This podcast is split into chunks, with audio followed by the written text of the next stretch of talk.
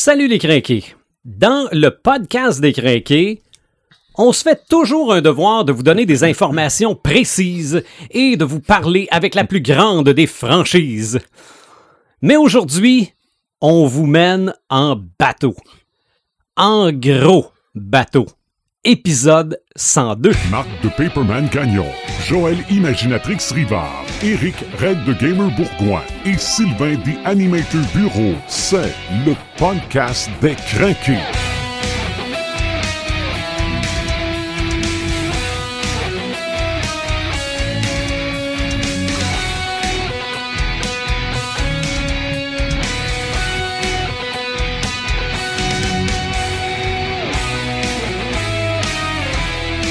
102e épisode du podcast des crinqués. Paperman, hello. Salut! Imaginatrix, bonjour. Bonjour. Et salut Red the Gamer. Salut, The Animator, ça va bien? Ça va bien, on part en croisière aujourd'hui. La croisière s'amuse, c'était quoi le thème déjà? Ah, et mon- le, le Love Boat. Boat, ouais. Non, non, non, non, non, non, non, non. Mais non, ça sera peut-être pas le Love Boat, là, mais ça va être toute une croisière qu'on va faire ensemble pour parler de bateaux, pour parler, comment on, on s'était sorti ça, de, de bâtiments navals. Mais ça a fini à toucher couler. Oui, exactement. Parce que ça aussi, euh, ça, ça nous met des images dans la tête. Oui. Donc aujourd'hui, encore une fois, le sommet d'un iceberg. On prend un thème de la culture pop, on essaie de, d'en découvrir toute l'étendue et de donner des pistes aux gens qui connaissent peut-être pas nécessairement le sujet, puis qui se disent ah ben ça me tente de le découvrir un peu plus, ou juste de se rendre compte que finalement on pensait pas le connaître, puis on le connaît quand même pas mal. Notre podcast, on peut l'écouter via Spotify, on peut l'écouter sur Google Play, sur Apple Podcast, euh, baladoquebec.com, euh, en vidéo quand le, le- la crise est terminée, on va revenir en vidéo quand la crise sera terminée via YouTube. Mais merci quand même à Dr Phone pour l'équipement qui nous permet de faire ces vidéos-là. Et aujourd'hui, ben, c'est ça. On va, on va se promener sur l'eau en espérant qu'on vous donne pas le mal de mer. On va avoir l'occasion de parler de petits, de moyens et de très, très gros bateaux. Dans les bateaux, dans la littérature, on en retrouve pas mal. Les bateaux, des fois, c'est pas juste des accessoires, ça peut des fois être des, euh, des personnages principaux. Oui, effectivement. Mais moi, je suis allé au Guy dans les, euh, les bâtiments navals sur l'eau et dans l'eau. OK, OK. Alors, euh, parce que euh, quand on parle de bâtiments navals, tout de suite, on va penser au Nautilus. Mhm, Je c'est pense vrai. que c'est comme un immense classique de la littérature, cette histoire de milieu sur les mers de Jules Verne. Euh, écoutez, euh, avec le capitaine Nemo, cette créature des mers qui euh, terrorise les océans et qui part à la chasse de cette créature-là. Quelle extraordinaire histoire qui nous a pondu. Et euh, écoutez, c'est un, c'est un, euh, c'est- c'est un roman qui date de 1869. Là. Mhm. On est dans les sous-marins, on est dans pratiquement dans la science-fiction. là. Mhm. Je veux dire, on, on est dans, dans, dans, dans les thèmes de la science-fiction. Euh, je- on peut pas, euh, on peut pas, on peut pas parler plus de SF que qu'on- puis de pas penser Jules Verne, malgré le fait qu'il n'a jamais été catégorisé comme un auteur. D'ailleurs, il a tout le temps été catégorisé comme un auteur jeunesse. Ouais. Hein, souvent, ces livres sont comme un peu jeunesse puis tout, mais c'est complètement farfelu. Là. Quand tu lis ça, quand tu lis euh, ces romans, c'est- c'est- c'est c'est tellement plus riche. Pas que je dis que la littérature jeunesse n'est pas riche, là. c'est Mhm. absolument pas vrai. là. C'est pas ce que j'ai dit. Mais, Mais c'est plus c'est- mature. C'est plus C'est mature. plus complexe. C'est plus complexe. Et le Nautilus qui a été adapté euh, PD, euh, Mhm, en en film, en, série télé, en jouet probablement, bien que j'ai pas fait de recherche spécifiquement là-dessus, mais je suis sûr et certain qu'il y a eu des Nautilus un peu partout. OK. Euh, Euh, on- Atlantis de Disney, c'est basé là-dessus? Oui, je pense que oui. Je OK. suis pas un, j'ai pas, je suis pas un grand spécialiste de, de, de l'œuvre de Disney, Euh, mais euh, oui, il me semble que c'est basé là-dessus parce que ça, c'est, c'est le, le même concept. Mhm. À ce que je me rappelle, mais ça fait longtemps que j'ai pas vu ce film-là. Là. Honnête. Là. D'ailleurs, tout, tout, tout ce qui est C'est la même histoire qu'Avatar. C'est- Je vais être cassé. c'est ça. Mais, mais c'est plus l'inverse. C'est Avatar qui est plus l'histoire d'Atlantis. Ben oui, là. oui, c'est où Avatar est comme le Pocahontas de l'espace. là. Mhm. Ou les gens qui, qui, qui ont lu Aqua Bleu, euh, vous allez euh, OK, bon. avoir les, les, les, les références. Là. Mhm. Mais écoutez, c'est le capitaine Nemo, le Nautilus, c'est un grand, grand classique des sous-marins, des bâtiments navals. C'est pas rien que, c'est pas rien que sur l'eau, hein, c'est Mm. également dans l'eau. Et ça, pour moi, c'est vraiment euh, Lisez-les, ça vaut vraiment la peine Oui. parce que vous allez voir que malgré le fait que c'est une écriture qui date de 1800, c'est tellement bien écrit. Je veux dire, quand on parle que l'écriture c'est universel c'est intemporel, Jules Verne, c'est ça. Là. Je veux dire, tu vas le lire encore dans 100 ans, puis ça va être encore aussi bon. Mhm. Tu sais, C'est vraiment un, un écrivain extraordinaire, un grand, grand créateur. Puis, euh, qui n'a pas rêvé de d'aller dans ce, ce sous-marin-là. D'ailleurs, ce sous-marin-là va, va influencer beaucoup, beaucoup d'auteurs. Euh, je vais en revenir là, dans dans d'autres styles de sous-marins là, qui, qui, qui, qui- qui se ressemblent beaucoup. Puis ça. Ben, même genre d'histoire. là. C'est un sous-marin à l'époque où il n'y en avait pas. Ben, c'est quoi, c'était un sous-marin extraordinaire. Il faisait tout. C'était c'était- c'était comme le K2000 de l'océan. là. Tu sais, à l'époque où il n'y avait pas d'ordinateur, il n'y avait rien. là, C'est extraordinaire. Écoute, Moby Dick, hein, Moby Dick, une immense histoire aussi où ce qui se passe sur les, les mers avec le, le fameux, le fameux capitaine Achab. Est-ce qu'on a le nom du bateau? Oui, c'est le, c'est le Pecob. OK. Je sais pas comment ça se prononce, le P-E-Q-U-O-D. Peacock. Pecob, ouais. Ouais. Alors, euh, bon, c'est C'est sûr pas que Peacock? Pecob, mais c'est Pecob avec un D, mais là, la prononciation. Ok, parce que j'avais dans, j'ai tout le temps Ah. pensé que c'était Peacock. Probablement. Peut-être qu'il le prononce comme ça. Il faudrait, faudrait voir. Mais ce bateau-là, c'est la, la pièce maîtresse de, de, de, de l'œuvre de ce roman-là parce que tout se passe sur le bateau. Je veux dire, euh, oui, il part à la chasse du- du, euh, de la fameuse baleine blanche, le cachalot blanc, Mhm. mais euh, toute, toute son aventure se passe sur ce bateau-là. Puis c'est bien entendu une histoire universelle qui parle de l'acharnement par rapport à certaines de nos chimères. hein. On s'entend qu'il y a beaucoup de messages dans, dans, dans ce roman-là. Puis euh, si vous aimez les, les histoires navales, ben, vous pouvez pas avoir plus belle histoire. C'est vrai. D'ailleurs, Moby Dick qui est, qui est considéré comme euh, euh, par plusieurs comme un des, des- un des meilleurs romans de, de l'histoire de la littérature moderne. OK. Fait que c'est vraiment euh, considéré comme un immense classique. Puis encore une fois, bien que ça date, on n'a pas l'impression que ça a été écrit là si longtemps que ça. Mhm. Tu lis ça, puis c'est tellement fluide. Euh, C'est c'est tellement, c'est tellement le fun à lire. Euh, écoute, je te parlais de, de, je vais revenir parce que là, je m'étais mis une petite, euh, une petite note Ben, parce que Juste euh, concernant Moby Dick, Oui, est-ce que vous considérez que Moby Dick est pour les films de monstres marins ou de, de, de, de, de personnes versus la bébête? Ce que Frankenstein est pour euh, les films d'horreur avec des monstres, que Dracula est pour... Oui, euh, Oh, oui, oui, oui. c'est Clairement. c'est- la base. là. si Moby Dick est un monstre classique? Ouais, Ben, ouais. si le roman est Oui. comme la base de tout ce qui est venu après. Oui, je comprends. Tu sais, exemple, le Bram Stoker, c'est la base au niveau des, des vampires, Des au niveau des œuvres fantastiques comme ça. Euh, Moby Dick, pour moi, c'est C'est dur clairement de la pas y faire base. référence, maintenant. Ouais, Mhm. si- Quand on parle de monstres marins, bien qu'en tant que tel, c'est pas c'est pas un monstre, c'est un cachalot qui est blanc. Il y en avait, il y en avait qui existaient, ça existe encore aujourd'hui. Mhm. Euh, Sauf les- que celui-là, il y avait. Ouais, il y avait euh, comme un. Il était un peu plus gros. il y avait il une a- twist. ouais, il y avait comme un petit côté euh, qui a été repris dans certains films. Hein? Mhm. On s'entend-tu que tu vas a- nous parler tout à l'heure? il y avait un bateau dedans, oui. Il y avait un bateau dedans, puis il y avait un capitaine euh, qui voulait absolument. Hey, je vais en parler, mais laisse pas pas le point. Non, non. On va finir je avec pensais ça. que t'allais dire que le Titanic Écoute, avait euh, que je te, je te parlais du, du Nautilus, euh, si je te dis le, le sous-marin d'exploration, le, le, le, le Trifon tournesol, Hmm. Ah ben là, avec Tournesol, je me doute un peu d'où ça vient. quel, quel, quel sous-marin de fou dans la culture populaire, le fameux sous-marin format requin de tournesol dans les, le secret de licorne. Hey, mais tu Euh, sais quoi? oui. Ils ont fait des bateaux. C'est pas des sous-marins, mais c'est des bateaux qui ont exactement la même forme que ce sous-marin-là. Ah ouais? Fait qu'il y a vraiment un, un- une espèce de hublot sur le dessus. Ah oui, oui, oui. Ben, il, il peut faire sous-marin presque. hein. Ben, Il doit un peu- comme un sidou dans le fond. Ouais. là. Il doit Ah, pouvoir se donner une swing puis rentrer. Mais euh, c'est c'est c'est Ouais, puis le ça cockpit, il dépasse a l'air étanche. Écoute, euh, c'est un dipic, alors euh, Trésor de Recamle Rouge, Le secret de la licorne, euh, probablement une des, des, des, BD les plus populaires d'Hergé avec les, le- son fameux euh, son fameux voyage sur la Lune. Euh, là, on est vraiment dans les aventures euh, typiquement pirates.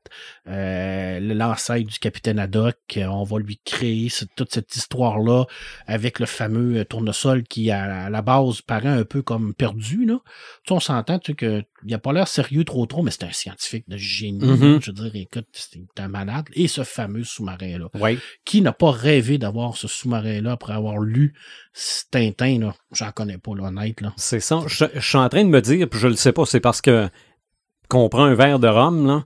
Euh, mais Le lien, Je- ça fait très bien avec oui, c'est vrai, absolument. Mais j'aurais jamais penser dire que Tintin, c'est de la SF. Ben oui. C'était, ça me venait pas vite de même, mais. Tintin, euh, c'est tout. Tintin, c'est c'est de la science-fiction, c'est de l'aventure, c'est du fantastique, parce qu'on se rappelle les mystérieuses. C'est dans le cahier. Hein? C'est de l'enquête, c'est policier. Euh, c'est tous les styles mélangés ensemble.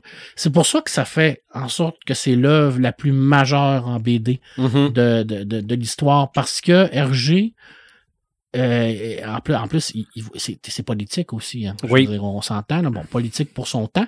Aujourd'hui, quelquefois, on regarde ça et on se dit, oh mon Dieu, ça, ça a comme un peu clashé, là. mais il faut se mettre dans le contexte de l'époque. Euh, c'est- Il y a tout à l'intérieur de ça. C'est une œuvre qui a été créée ou ce qui a joué avec tous les styles, puis euh, sans jamais trop en dévoiler non plus. Parce qu'on on connaît pratiquement rien du personnage principal de Tintin. On sait qu'il est journaliste, mais on le voit jamais travailler. Euh, bon, ils ont réglé le problème de la fortune avec le fameux trésor de Rackham le Rouge, là, Mhm. parce qu'on sait qu'après ça, là, il est. Mais c'est un personnage excessivement intéressant. Euh, on connaît rien. Puis oui, effectivement, c'est de la science-fiction. T'as raison. Ce- ce- en tout cas, ce sous-marin-là, le voyage sur la Lune, c'est de la SF. Ben là. oui. Ben oui. Pur, pur, pur. Là. Je veux dire, on peut pas avoir plus que ça. Là. Il, il est allé sur la Lune avant tout le monde. C'est vrai. On va s'entendre. Puis il est allé explorer les fonds marins avant, avant d'avoir découvert le Titanic. Là. Hein? Veux-tu que je t'en parle? du Titanic? Parlons-en du Titanic. Je je t'en parlerai pas tout de suite. je pense que chez toi, c'est populaire de toute Ouais, façon. mais je t'en parlerai pas tout de suite. Je vais te parler d'une série BD qui s'appelle euh, Sanctuaire. Écoutez, Sanctuaire, c'est une série BD qui a été, qui a été euh, euh, dessinée par euh, Christophe Beck, un de mes auteurs favoris, et de scénarisé par Xavier Dorison. Pourquoi je t'en parle? Parce que ça se passe, euh, toute l'histoire se passe dans les sous-marins. Alors, euh, on a un équipage d'un sous-marin américain qui est le, le personnage principal et l'équipage principal qui est à la recherche d'un sous-marin russe qui a été euh, laissé en abandon. Euh, donc, on, on, on est dans les mêmes styles de d'Abyss un peu. Là, le sous-marin russe, il faut qu'il soit récupéré parce qu'on a plein de problèmes avec les, les, les- le nucléaire et tout ça. Bref. Mais ils vont se rendre compte qu'il y a eu quelque chose qui a fait en sorte que ce sous-marin-là coule. Et là, on va rentrer dans un univers très Lovecraftien. Parce qu'on va mélanger ça avec une ancienne civilisation qui est dans le fond de l'océan, euh, qui va être reliée avec un dieu ancien qui est Mot, et puis euh, qui lui va commencer à influencer tout l'équipage. Alors c'est un huis clos dans un sous-marin. Et si vous voulez savoir qu'est-ce que ça fait une grenade qui explose dans un sous-marin, lisez cette BD OK. et vous allez voir qu'est-ce que ça fait. C'est tel, cette scène-là est tellement bien réalisée, tellement bien faite au niveau de la mise en page, au niveau du dessin, mais, au- mais également au niveau du scénario, que tu as l'impression d'être dedans puis de sentir la panique et des cases avec pas de texte, avec rien, parce que c'est l'implosion avec le son qui part. C'est magnifique, c'est extraordinaire, mais c'est tout le, le côté ambiance qu'il y a dans cette BD-là. OK. Tu sais, c'est c'est très angoissant d'être dans un sous-marin. Hein. Euh, si vous voulez vivre l'expérience, allez le faire à Pointe-au-Père, où il y a un sous-marin où ce que vous pouvez aller rentrer dedans. C'est ça. en- autour de Rimouski. là. Autour de Rimouski, je vais en parler un peu à la fin. Euh, vous allez voir à quel point c'est c'est pas gros là.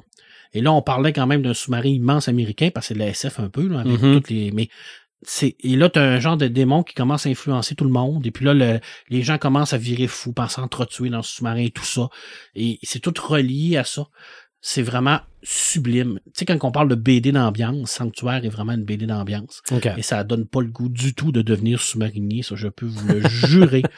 Euh, euh, D'ailleurs, je fais du pouce là-dessus parce que je pense qu'Éric, tu l'as lu aussi, toi. U29. U29, oui, j'ai U29, adoré. qui est une adaptation d'une nouvelle de Lovecraft en BD. J'espérais que tu que t'en parles. Je faisais des Alors, recherches justement euh, sur. C'est un sous-marin qui fait partie d'une meute de loups. Alors, c'est un U-boat. Les U-boats qui sont dans la culture Le populaire. U-29. Ouais, le U-29. Euh, je pense que la- la- dans la culture populaire, tout le monde sait c'est quoi les U-boats. Là, On, en a- on en a eu même dans, le- dans, dans le fleuve Saint-Laurent, ici, proche de nos, be- de nos, euh, nos berges. C'était des sous-marins qui étaient, qui étaient faits euh, pratiquement pour détruire les convois des, des Alliés excessivement dangereux. euh, C'était des, des, des, des- des- les meilleurs soldats étaient là-dedans. Ils en ont détruit, ils en ont tué des convois. Et là, lui, ben, il va vivre une, une aventure un peu euh, un peu surnaturelle parce que euh, c'est le fun parce qu'en même temps, ben, c'est le fun, oui puis non, là, parce que tu vois toute la propagande nazie à l'intérieur de tout ça. Où ce que les euh, euh, où, où ce qui coulait les bateaux. Là, il filmait en train de les sauver pour montrer qu'il était pas si pire que ça. Puis une fois que la caméra était finie de tourner puis qu'il y avait le On les film, on les flinguait toutes. C'était épouvantable. Tu regardes ça, puis tu te dis, ouais, mais c'est en même temps, il y a un côté histo- historique là, à l'intérieur Oui, de ça. Euh, et puis là, tu tombes dans le surnaturel avec ce- cette fameuse petite euh, statue qui va apparaître. Et là, tout encore une fois, là, le, le monde vont virer fou, vont, vont capoter à l'intérieur du, du sous-marin. Et là, la guerre va prendre entre le- le- les, les, euh, les, les, les membres une mutinerie. Va, va, et ça, ça finit pas Mais bien. compte-les pas toutes. Non. Ça- mais la fin est intense. ah, la fin est intense. C'est excessivement. euh, c'est, c'est, c'est, euh, c'est, c'est pas le fun. C'est vraiment pas le fun. J'ai fini, j'ai fini ça, là, puis je me suis dit, ah oui, un film. Ah, c'est incroyable. ça serait ouais, pas un film, euh, ça serait pas un film qui, qui, qui aurait des codes de fou. Ça serait pas un film qui aurait genre du box-office, des affaires dans le même. Mais pour les tripeux de, de Lovecraft, là, ça serait Ok. wow. Puis il y a une, une superbe série euh, sur les U-Boats qui s'appelle U-47. Ouais. C'est une série qui est encore en cours présentement. Et ça, c'est vraiment la vie de- des sous-mariniers pendant la guerre d'Allemagne. Ça, c'est vraiment très intéressant. Mais là, on, on tombe plus dans l'historique. OK. On s'éloigne du côté fantastique. Là, là on a vraiment, c'est quoi la, la vie d'un sous-marinier, puis c'était quoi les, les, les, les, les, les- obligations que ces gens-là avaient. Puis euh, c'est aussi le, tout le côté là, de, de, de la fameuse guerre, là, la, la, la guerre dans l'océan qui, qui, qui a été gagnée par les Alliés, mais de peine et de misère parce que Hitler n'a pas fait confiance à son général, puis pour lui donner plus de U-boats. On le remercie, hein, bon Dieu Mhm. parce que sinon, euh, on serait euh, probablement pas ici pour en parler. Je t'en parle-tu du Titanic? Je vais te parler de Ben l'Empress oui. of Island en premier. OK, envoie donc. Euh, L'Empress of Il fait Island, tellement- il nous tellement- agace. J'ai tellement l'impression qu'il étire rien pour étirer. écoute, euh, rapidement, l'Empress of Island, il n'y a pas de BD là-dessus. Il y y a des livres d'histoire qui en parlent exact. Je t'en parle parce que c'est à côté de nous. Mhm. Euh, nous, on est, on est à Rivière-du-Loup. les gens du podcast, le- les, les le savent. On est dans le Bas-Saint-Laurent. Euh, Rimouski, Pointe-au-Père, c'est pas très loin d'ici. Si vous êtes dans la région, allez, allez visiter le, le musée de- d'Empress of Island. Ça va vous donner une petite idée de comment les gens pouvaient vivre sur les bateaux à cette époque-là, qui est excessivement important. C'était le transport ferroviaire, euh, pas, pas ferroviaire, euh, le Naval. naval. Euh, c'était important, c'était euh, c'était majeur pour le- le- l'économie. Puis euh, en plus, ben, vous voyez toute la, aussi la catastrophe. Là. Et il y a une maquette aussi du bateau où il montre les, euh, les fameux trous qui ont été faits quand le, le, le- le bateau a rentré dedans. OK. À, pas, pas grandeur nature, mais à l'échelle. Et là, tu vois la, la grosseur des trous. Là, puis là, tu, Mhm. tu comprends pourquoi il a coulé là, en quelques Ouais. minutes. Là, puis qu'ils n'ont pas eu de chance. Là. C'est vraiment un, drame euh, majeur qui s'est passé. C'était deux ans après le Titanic, Ouais. je crois. Ouais, dans, dans ce coin-là. Fait que le bateau, il y a des similitudes avec le Ben, Titanic. La décoration intérieure, c'est... Oui, parce que c'était- les, les mêmes styles. Tu sais, je veux dire, les mêmes. C'est sûr qu'il était moins luxueux que le Mhm. Titanic. Oui, Ben, ben, mais- la raison pour laquelle on en parle moins. Oui, Il y avait moins de moins riches gros, ouais. dedans. il y avait moins de riches dedans, puis il y a- pourtant, il y a eu il y a eu Hey. énormément de morts, ça a coulé Mhm. excessivement Mhm. rapidement. Et euh, la, la- la grosse différence avec le Titanic, ben, c'est c'est le, le- c'est la responsabilité. Je veux dire, l'Empress of Island, c'est un accident. là. Je veux dire, il y avait de la, c'était de la Ouais. buée, euh, il y avait du brouillard, l'autre l'a pas vu, puis il est rentré dedans. Tandis que le Titanic, c'est une série d'erreurs monumentales humaines Mm. qui a fait en sorte que ce Mhm. drame-là a fait. Euh, je t'en parle du Titanic. Eh oui, ma tante, ma tante, ça fait trois fois qu'elle me texte et qu'elle me dit, il va-tu finir par en parler? J'ai dit, attends un peu, là, ça s'en vient. Euh, dans la culture populaire, je veux dire, Ah oui. tu dis bateau à quelqu'un, qu'est-ce qu'il va te dire? Titanic. Pourquoi? Parce que James Cameron en a fait le film le plus rentable de tous les temps avant qu'il soit détrôné euh, par peu par euh, Avenger. Avenger, le 4, Moi, euh, c'est le dernier, c'est ça, Endgame, ouais. Endgames. Euh, c'est euh, euh, un événement excessivement dramatique, ce qui s'est passé au niveau du Titanic. Euh, et puis, bon, écoute, le nombre de BD qu'il y a là-dessus, de, de livres qu'il y a là-dessus, c'est énorme. Je t'en donne Mhm. deux. Une BD qui est plus historique, qui va vraiment parler de l'histoire euh, du Titanic, mais avant et après le naufrage, ce qui est important, parce que souvent on parle beaucoup du naufrage en tant que tel, mais on parle pas du après. Qu'est-ce qui s'est passé? Parce qu'on a appris de cette catastrophe-là. Hein. Je veux dire, euh, les, les radios fermées sur les bateaux, là, puis comme, comme il y a eu, euh, ça, ça se fait plus. Euh, nombre de canaux de sauvetage, bien entendu, Ouais. est égal à tout le monde. Les panneaux qui, qui vont jusqu'au bout. Tu sais, je veux dire, il y a eu beaucoup, beaucoup d'ajustements au niveau des, des transports qui, qui a été fait. Il a fallu qu'on ait un drame comme ça pour, pour s'en apercevoir. Euh, chez aux éditions Petit à Petit. Mais il y en a un autre qui s'appelle La malédiction du Titanic. OK. Et ça, c'est très drôle parce qu'il y a beaucoup de beaucoup de mystères autour du Titanic. hein. Le fameux bateau qui était euh, proche d'à peu près euh, 3 km de lui puis qui n'a pas répondu euh, parce que sa radio était fermée. Puis là, il y a comme eu des, des fumées, des, des, des, des fusées. Puis là, les gens pensaient que c'était des feux d'artifice. Fait qu'ils sont pas allés voir puis tout ça. Tu sais, il y a beaucoup de... de Qu'est-ce qui s'est passé? On dit les théories du complot. Des théories du complot. Et la plus surprenante, c'est la théorie du complot de la momie. Oh. Alors, dans le Ça Titanic... part fort. Dans le Titanic, il y avait une momie qui avait été ramenée de l'Égypte. Et la malédiction du Titanic est une BD qui, bien entendu, est une BD fiction, Fiction. histoire. Qu'est-ce que hein. t'en sais que c'est de la fiction? Je sais pas, j'en sais rien, je sais pas, j'étais Bon, pas là. Qu'est-ce que t'en sais? Peut-être bien un, un fait vécu. Ben, sûrement. mais parce moi, je qu'il pense y avait que oui. des articles journaux à l'époque qui en parlaient de cette fameuse momie-là. Alors, on se base là-dessus pour faire en sorte que on dit que tout ce qui est arrivé par rapport au Titanic, c'est à cause de cette présence magnifique de la momie-là. Mhm. Alors, c'est un peu comme la malédiction, tu sais, quand, si vous ouvrez le sarcophage, vous allez tous mourir d'une mort. Ben, c'est ça, clair. ça, on a ça, on a ça en masse dans Indiana Jones, Ben, on, ouais, a a ça assez- dans Tintin Il y a assez de films puis de revues puis de, de romans qui nous en parlent. On ça. a ça dans le secret de l'espadon, dans le secret de la, la- non pas le secret de l'espadon, la, la, la, la grande pyramide dans d'Edgar, euh, euh, voyons, euh, Blake et Mortimer, tu sais, parce que, où que tous les gens qui ont ouvert le sarcophage meurent d'une mort horrible, horrible, horrible. Ah ouais. Alors là, les Titanic, ben, le Titanic a coulé à cause de la malédiction de la momie. C'est une très, très belle BD. OK. C'est vraiment très, très bien fait. Et je disais tout à l'heure que c'était une, une panoplie d'erreurs. Euh, si vous avez la chance euh, de, de- d'avoir un, un jeune garçon qui Hmm. tripe là-dessus à la maison, qui vous, qui vous force à faire vraiment des, des découvertes euh, vraiment très actifs sur un sujet, qui est mon cas, vous vous Oui. rendez compte que il se magasinait une tragédie. Là. Tu sais, je veux Ben, dire, ils, ils ont travaillé fort pour ils que ont ça travaillé arrive, fort. puis, Tu sais, les euh, boulons qui étaient pas, euh, qui étaient pas, euh, qui, qui étaient pas euh, adéquats au niveau de la température. Mm. euh, le mais feu de la chaudière qu'il y a eu avant. tout le long, euh, tout le long, là, c'est parce qu'en partant, là, le bateau y a rien était pas prêt. fonctionne. Non, il était pas prêt. Il était pas prêt, puis c'était go, il, il y Faut a aller du cash à faire à ça, il ouais. faut faire ci, il faut faire ça, puis il y en a d'autres qui vont nous passer avant nous autres. Puis euh, je, je terminerai avec ça avant de, de, de finir mon petit sujet. Dans, dans, le, dans le film, qui qui, qui est pas un film que j'apprécie énormément, vous le savez, je suis pas un fan de ce film-là. Par contre, je suis incapable de dire que ce film-là est pas important au cinéma. C'est- Ben non. C'est un film qui, qui a marqué une génération, qui a marqué l'histoire du cinéma parce qu'il y a eu des, des, des développements technologiques extraordinaires. Puis, euh, écoute, il a vendu beaucoup de billets. Puis c'est correct, j'ai le droit de pas aimer ça, puis les gens ont le droit d'aimer ça. Mais il y a une phrase que, à un moment, à un moment donné, un des propriétaires de la Star dit au capitaine, il dit, euh, euh, il y a des chaudières qui sont pas allumées, vous, vous devriez les allumer pour aller, à- arriver plus vite pour faire la manchette. Puis euh, là, quand il coule, le fameux Titanic, il revoit cet homme-là, puis il dit candidement, ben là, on va la faire, la manchette. Alors oui, effectivement, ils l'ont C'est fait, vrai. La manchette, mais pour... La- Et on en parle encore. Et on en parle. Oui, oui, on en parle encore. Puis je pense qu'on va en parler. euh, on va en parler éternellement. Là, je veux dire, euh, c'est c'est c'est des- c'est le genre d'informations que ce genre d'his- d'histoire qui va se répéter dans. Mhm. On n'oubliera jamais. Même quand même quand l'épave va disparaître, parce qu'elle va disparaître dans, dans, dans quelques années, parce qu'elle est en train de se faire manger par euh, Ouais. les, les champignons dus à réchauffement les, les- tout, et tout ça. Bon, oui, regarde, Euh, on, va, on va- mais ça va rester. c'est fait pour être entretenu, ben, là, cette bébelle-là, c'est pas, c'est une tragédie extra. C'est une tragédie euh, absolument horrible.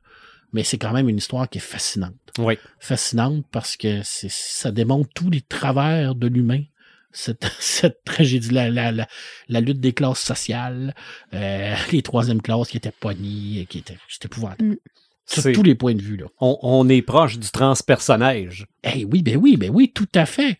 Puis c'est pas, euh, c'est pas au hasard, là. Je veux dire, c'est des choses qui marquent des gens, puis tu les retrouves à un moment donné dans d'autres œuvres. Et oui, je peux te dire que l'histoire du Titanic se reflète dans l'histoire du transpersonnage parce qu'on a le même club, on a la même lutte sociale, le train et tout ça, sauf que c'est bon, il n'y a pas de, de, il y a pas de catastrophe. catastrophe, mais à part la catastrophe naturelle qui se fait, qui pousse les gens, mais Mm.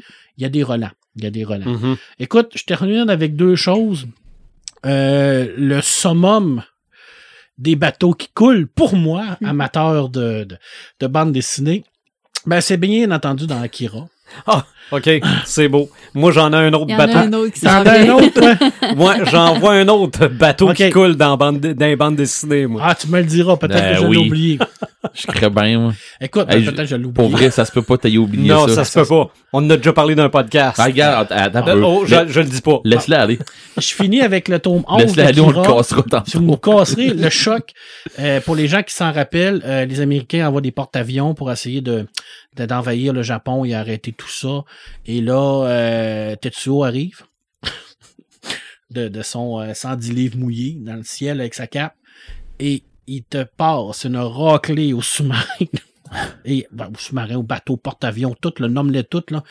Écoute, c'est une scène d'anthologie de la bande dessinée de voir le mouvement de cette scène-là où ce que les bateaux sont levés dans les airs, sont cassés en deux, Mhm. et c'est excessivement réaliste au niveau de, du mouvement et tout ça. Tout ça par un petit bonhomme, même pas majeur, avec ses cheveux euh, tout boursouflés dans les airs avec sa cape, puis qui détruit tout ça en, cla- en claquant les doigts. C'est extraordinaire. Mais lequel j'ai oublié? Oui, dis-tu? Ah ouais, ou- les. Ah, cassez-moi, cassez-moi. les, les, les gogos, les gogos, les, Ah, les, ben les, oui, les Gaulois. Ben oui. Mais c'est parce que je m'étais dit que j'allais pas parler de pirates. Ouais, c'est vrai que c'est des pirates, par exemple. Mais Mais le bateau, il coule. Ouais, il ah, coule. Il coule. Une il fois coule. ou deux. il, Hey, j'aimerais ça. il coule et recoule. Un moment donné, j'aimerais ça euh, essayer de, de, de calculer le nombre de fois que ce bateau-là coule pour voir c'est quoi la, la dette de ces pirates-là. Parce qu'à chaque fois, il faut qu'ils s'arrêtent un bateau, mais ils, ils ont jamais le temps de, de, de le, rend- de le payer. Bah, là. non, non, mais ils doivent être d'excellents pirates. Ah, j'espère, parce que t'atteins aussi longtemps qu'il- qu'il- que le chemin ne croise pas les Moi, moi c'est pas tant comment ils font pour payer un autre bateau. Moi, c'est leur santé mentale. Moi, c'est- épouvantable. ils doivent être en dépression des fois, certains. Ouais. Mais ils sont malchanceux aussi. Là. oui. Excessivement malchanceux. tu sais, l'océan, c'est grand. hein. Puis la, une barque de pêcheurs, habituellement, c'est les, les, les- en plus, les Gaulois se promènent en, en barque. Une petite chaloupe de pêche, puis il faut Mhm. toujours qu'ils pognent tout le temps, tout le temps, tout le temps, tout le temps. C'est comme une damnation. Ça, on, appelle ça une joke, euh, une blague euh, récurrente. Hein. Mhm. Gottlieb faisait ça beaucoup euh, avec sa fameuse pomme ou sa, sa coccinelle qui se retrouvait un peu partout. Ben, c'est la, c'est, ça, c'est les, C'est l'école de, de, de Franquin, c'est l'école de, de, de, de Gottlieb, c'est, c'est l'école de, de ces gens-là. Là. C'est, des, c'est des, des, des blagues qui reviennent, qui reviennent, qui reviennent, mais qui sont toujours renouvelées, malgré le fait que c'est toujours la même affaire. tu ris tout le temps. Et c'est là tout le génie de Goscinny. Ah oui. Et voilà. Et, C'est- et, et d'Uderzo, parce qu'on a tendance à oublier qu'Uderzo a repris euh, l'œuvre de C'est Goscinny c'est la de- définition de la poisse. Ah, c'est la poisse totale. Puis, les, tu sais, les marins qui, qui, qui avaient la poisse, hein, c'était des gens qui qui étaient pas bien euh, appréciés parce qu'on voulait plus les avoir sur les bateaux. Hein. Je veux dire, c'est- quand tu avais une réputation de poisse, là, tu pouvais pas te trouver de travail sur un bateau parce que Mhm. t'attirais le mauvais œil. C'est des gens qui sont très superstitieux. là. Ben, eux autres, c'était toute la gang. Il y avait la poisse, fait ils étaient corrects. Il y avait pas, il y avait pas de problème. Puis je, te- je termine parce que là, euh, les- la, majorité du temps, ils vont dire, ouais, mais il a pas parlé de Tolkien. Non, envoie donc. Parce que Est-ce le monde est-ce qu'il y a des bateaux dans Tolkien? Il y a un acte fondateur dans Tolkien qui est dans le premier âge jusqu'à Fëanor, qui est le constructeur des Silmarils, qui était l'elfe le plus puissant qui a jamais existé dans l'univers de, de Tolkien, qui à un moment donné va se faire voler ces, ces pierres précieuses-là par euh, Melkor. Puis euh, il va faire le, fameux euh, serment de, de, pour dire on va le poursuivre jusqu'au temps qu'on réussisse à récupérer ces pierres-là. Serment qui est encore en cours d'ailleurs dans, l'univers de Tolkien. Et il va arriver devant les Teleri, les Teleri qui étaient une autre race d'elfes, qui eux étaient des marins. Mais c'était pas des guerriers, c'était des marins, c'était des, des, des, tout simplement des, très bons navigateurs. Et la seule façon d'aller rejoindre la Terre du Milieu, ben, c'était de passer par les bateaux que les Teleri avaient. Mais les Teleri, eux, ne voulaient pas les donner à Fëanor, parce qu'ils leur ont dit, ben, c'est, nous, ça nous concerne pas. Je veux dire, cette quête-là, cette euh, folie-là, un peu la même genre de chimère qu'on retrouve dans Moby Dick, euh, pas question qu'on a. Et Fëanor, lui, qui était un maître forgeron, avait équipé ses troupes avec des armes, avec des armures, il était fortement armé. Euh, les Teleri, eux, étaient armés seulement de, de, de- d'arcs et de flèches, c'était pas des guerriers. Et été la première fois où ce que les elfes se sont attaqués à d'autres elfes dans le monde de Tolkien. Et ça a fait en sorte que Fëanor est devenu un peu euh, un genre d'anti-héros. Parce que oui, il veut combattre le grand méchant qui, est- qui, qui, qui est Melkor. Il va le renommer d'ailleurs Morgoth pour, l'occasion, mais il va en même temps tuer ses semblables. Et là va arriver la malédiction de Mandos parce que le Héru va lui dire non, non, c'est pas comme ça que ça fonctionne, vous n'êtes pas censé faire ça. vous êtes censé être mes fils, vous êtes censé vous entendre. Et cette malédiction ben, va poursuivre tous les elfes qui ont participé de près ou de loin à cette bataille-là, qui a été la première fois que des, que des elfes faisaient couler du sang des elfes. Dans le fond, c'est la- une des premières euh, guerres fratricides qu'il y a eu. Et ça va poursuivre les elfes comme Elrond et comme Galadriel, qui sont encore sous le joug de cette malédiction.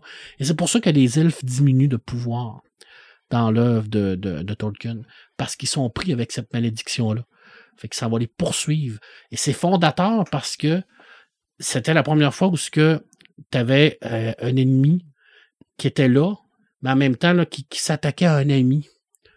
Puis c'était très, très fort dans l'œuvre de Tolkien parce qu'habituellement, c'est, c'est très ma- machinéen, c'est le bien et le mal et tout ça. Mais là, c'était le bien et le bien pour essayer de combattre le mal. Fait que ça, ça marchait pas. Puis quand tu lis ça, tu te dis, OK, ça comme, c'est une cassure dans, dans l'œuvre de Tolkien. Ce moment-là, là, c'est une, une cassure immense et euh, les, les Téléries, eux, vont, vont continuer plus tard à vivre malgré ce, ce, ce problème-là, malgré cette guerre-là. Et ça va continuer à être les plus grands navigateurs, les, les elfes les plus grands navigateurs. Et c'est ces, ces elfes-là qui vont permettre plus tard de voyager vers le fameux royaume béni, où ce que Sam, où ce que Frodon part à la fin avec Gandalf et tout ça. Alors, ça vient, c'est c'est tout un tout. Tout est en tout dans Tolkien. Hein, mais c'est pas le genre d'histoire que tu vas lire dans Le Seigneur des Anneaux. C'est des genres d'histoires que tu vas lire plus, euh, plus loin, OK. dans, le- dans le profond, comme on dit. Oui. Dans le gros profond, là. Mais c'est un, c'est un acte fondateur. C'est excessivement important. Et les bateaux dans Tolkien sont très, très importants parce que la mer est importante dans l'œuvre de Tolkien. Parce que c'était quelqu'un qui aimait beaucoup l'océan. Euh, Ulmo est un des, des, euh, des, euh, des, des seigneurs qui étaient les plus forts. Euh, c'était le seigneur des, des océans et tout ça. Alors, on, c'était la seule façon de se rendre. Dans le fond, au paradis, pour Tolkien, c'était le bateau. OK. Hein? Fait que c'était le fameux bateau qui part vers le- le- les cieux pour aller dans l'autre côté, dans les, euh, dans les terres immortelles. Alors, est-ce qu'il y a un bateau Ben, qui nous attend quand on va mourir? Ouais, mais c'est pas, c'est pas comme ça aussi dans la mythologie euh, des Vikings, ça. Ah oui, tout à fait. C'est ce que je pensais d'aller dire Ouais, dans la mythologie viking. Le, le, euh, le, le, le Valhalla, tu Ouais. t'en vas pas là en bateau. Ouais. Ben oui, ben, les funérailles. Les funérailles. Ben, tu sais, C'est on se rappelle des funérailles de, de, de Boromir qui, qui se fait dans, ce- dans une barque. Dans le film, dans, Mhm. dans le livre, c'est dans un bateau euh, où ce qu'ils vont le lancer dans la rivière et tout ça. Ben oui, c'est une, c'est une funéraille à la viking. Et c'est là que tu te rends compte que Tolkien est un immense créateur, mais il est allé chercher ben, il est allé paquet chercher de des trucs. dans ben la oui. oui. mythologie ben oui. scandinave, dans la mythologie un peu partout. Puis c'est ça, qui a- c'est ça qui fait en sorte que c'est un grand tout. Mais oui, t'as raison, les Vikings, on n'en a pas parlé de Vikings, là. Tu sais, je veux dire, j'aurais pu parler des, des, des bateaux Vikings, les, les fameux Drakar, euh, la série Viking, mais entre autres, qui, qui a énormément de bateaux dans cette série-là. Ben, c'est parce C'est qu'ils ça, en ben. ont besoin. C'est Ben ça. oui, ben, de toute que façon, c'est- je pense que l'épisode 1, c'est, c'est, ça se construit des bateaux. Là. C'est- C'était la seule façon pour eux de voyager. Puis on n'est pas obligé d'aller très loin. Hein. Nos ancêtres, nos coureurs des bois Mhm. ancêtres, quand ils passaient, c'était quoi leur façon de voyager? C'était pas l'autoroute 20, hein. c'était les rivières. Puis les rivières, ils faisaient avec quoi? Avec des canaux. C'est ça. Avec Le- du portage puis des canaux. c'est ça. Le mot portage est beaucoup utilisé Et encore aujourd'hui dans notre voilà, Et voilà. Et c'était des gens de bateaux aussi, les Amérindiens, les bateaux des Amérindiens. Nos ancêtres sont venus ici en bateau. Christophe Colomb avait en bateau. Je veux dire, on peut, on peut pas nommer des bateaux. Il y en a partout des bateaux. Mhm. Partout, partout, partout. C'est excessivement important dans l'histoire humaine, les bateaux. C'est vrai. Et euh, si vous, vous aimez les voiliers, je terminais avec ça, puis que vous êtes un tripeux de bateaux à Boston, il y a le USS Enterprise, je crois, ou je m'en souviens plus. Non, ça, c'est, c'est USS Enterprise. Non, ça, non, c'est un non, vaisseau c'est pas le spatial. Enterprise. c'est le USS. hanté, je pense. Hein? Non, c'est, Non, c'est pas lui. Non, c'est le bateau qu'il y a au, au ship de Boston. Euh, je Ben, souviens je plus. pense que c'est oui, c'est le USS Ouais. Enterprise. Ça se pourrait. En Ah, tout cas, ben, bref, c'est un bateau que tu peux visiter. Ils l'ont. euh, C'est un des derniers bateaux qui a participé à les grandes batailles navales Mhm. qui est encore en fonction. OK. Et Ben, regarde, peut-être que Star Trek a pris son nom là. là.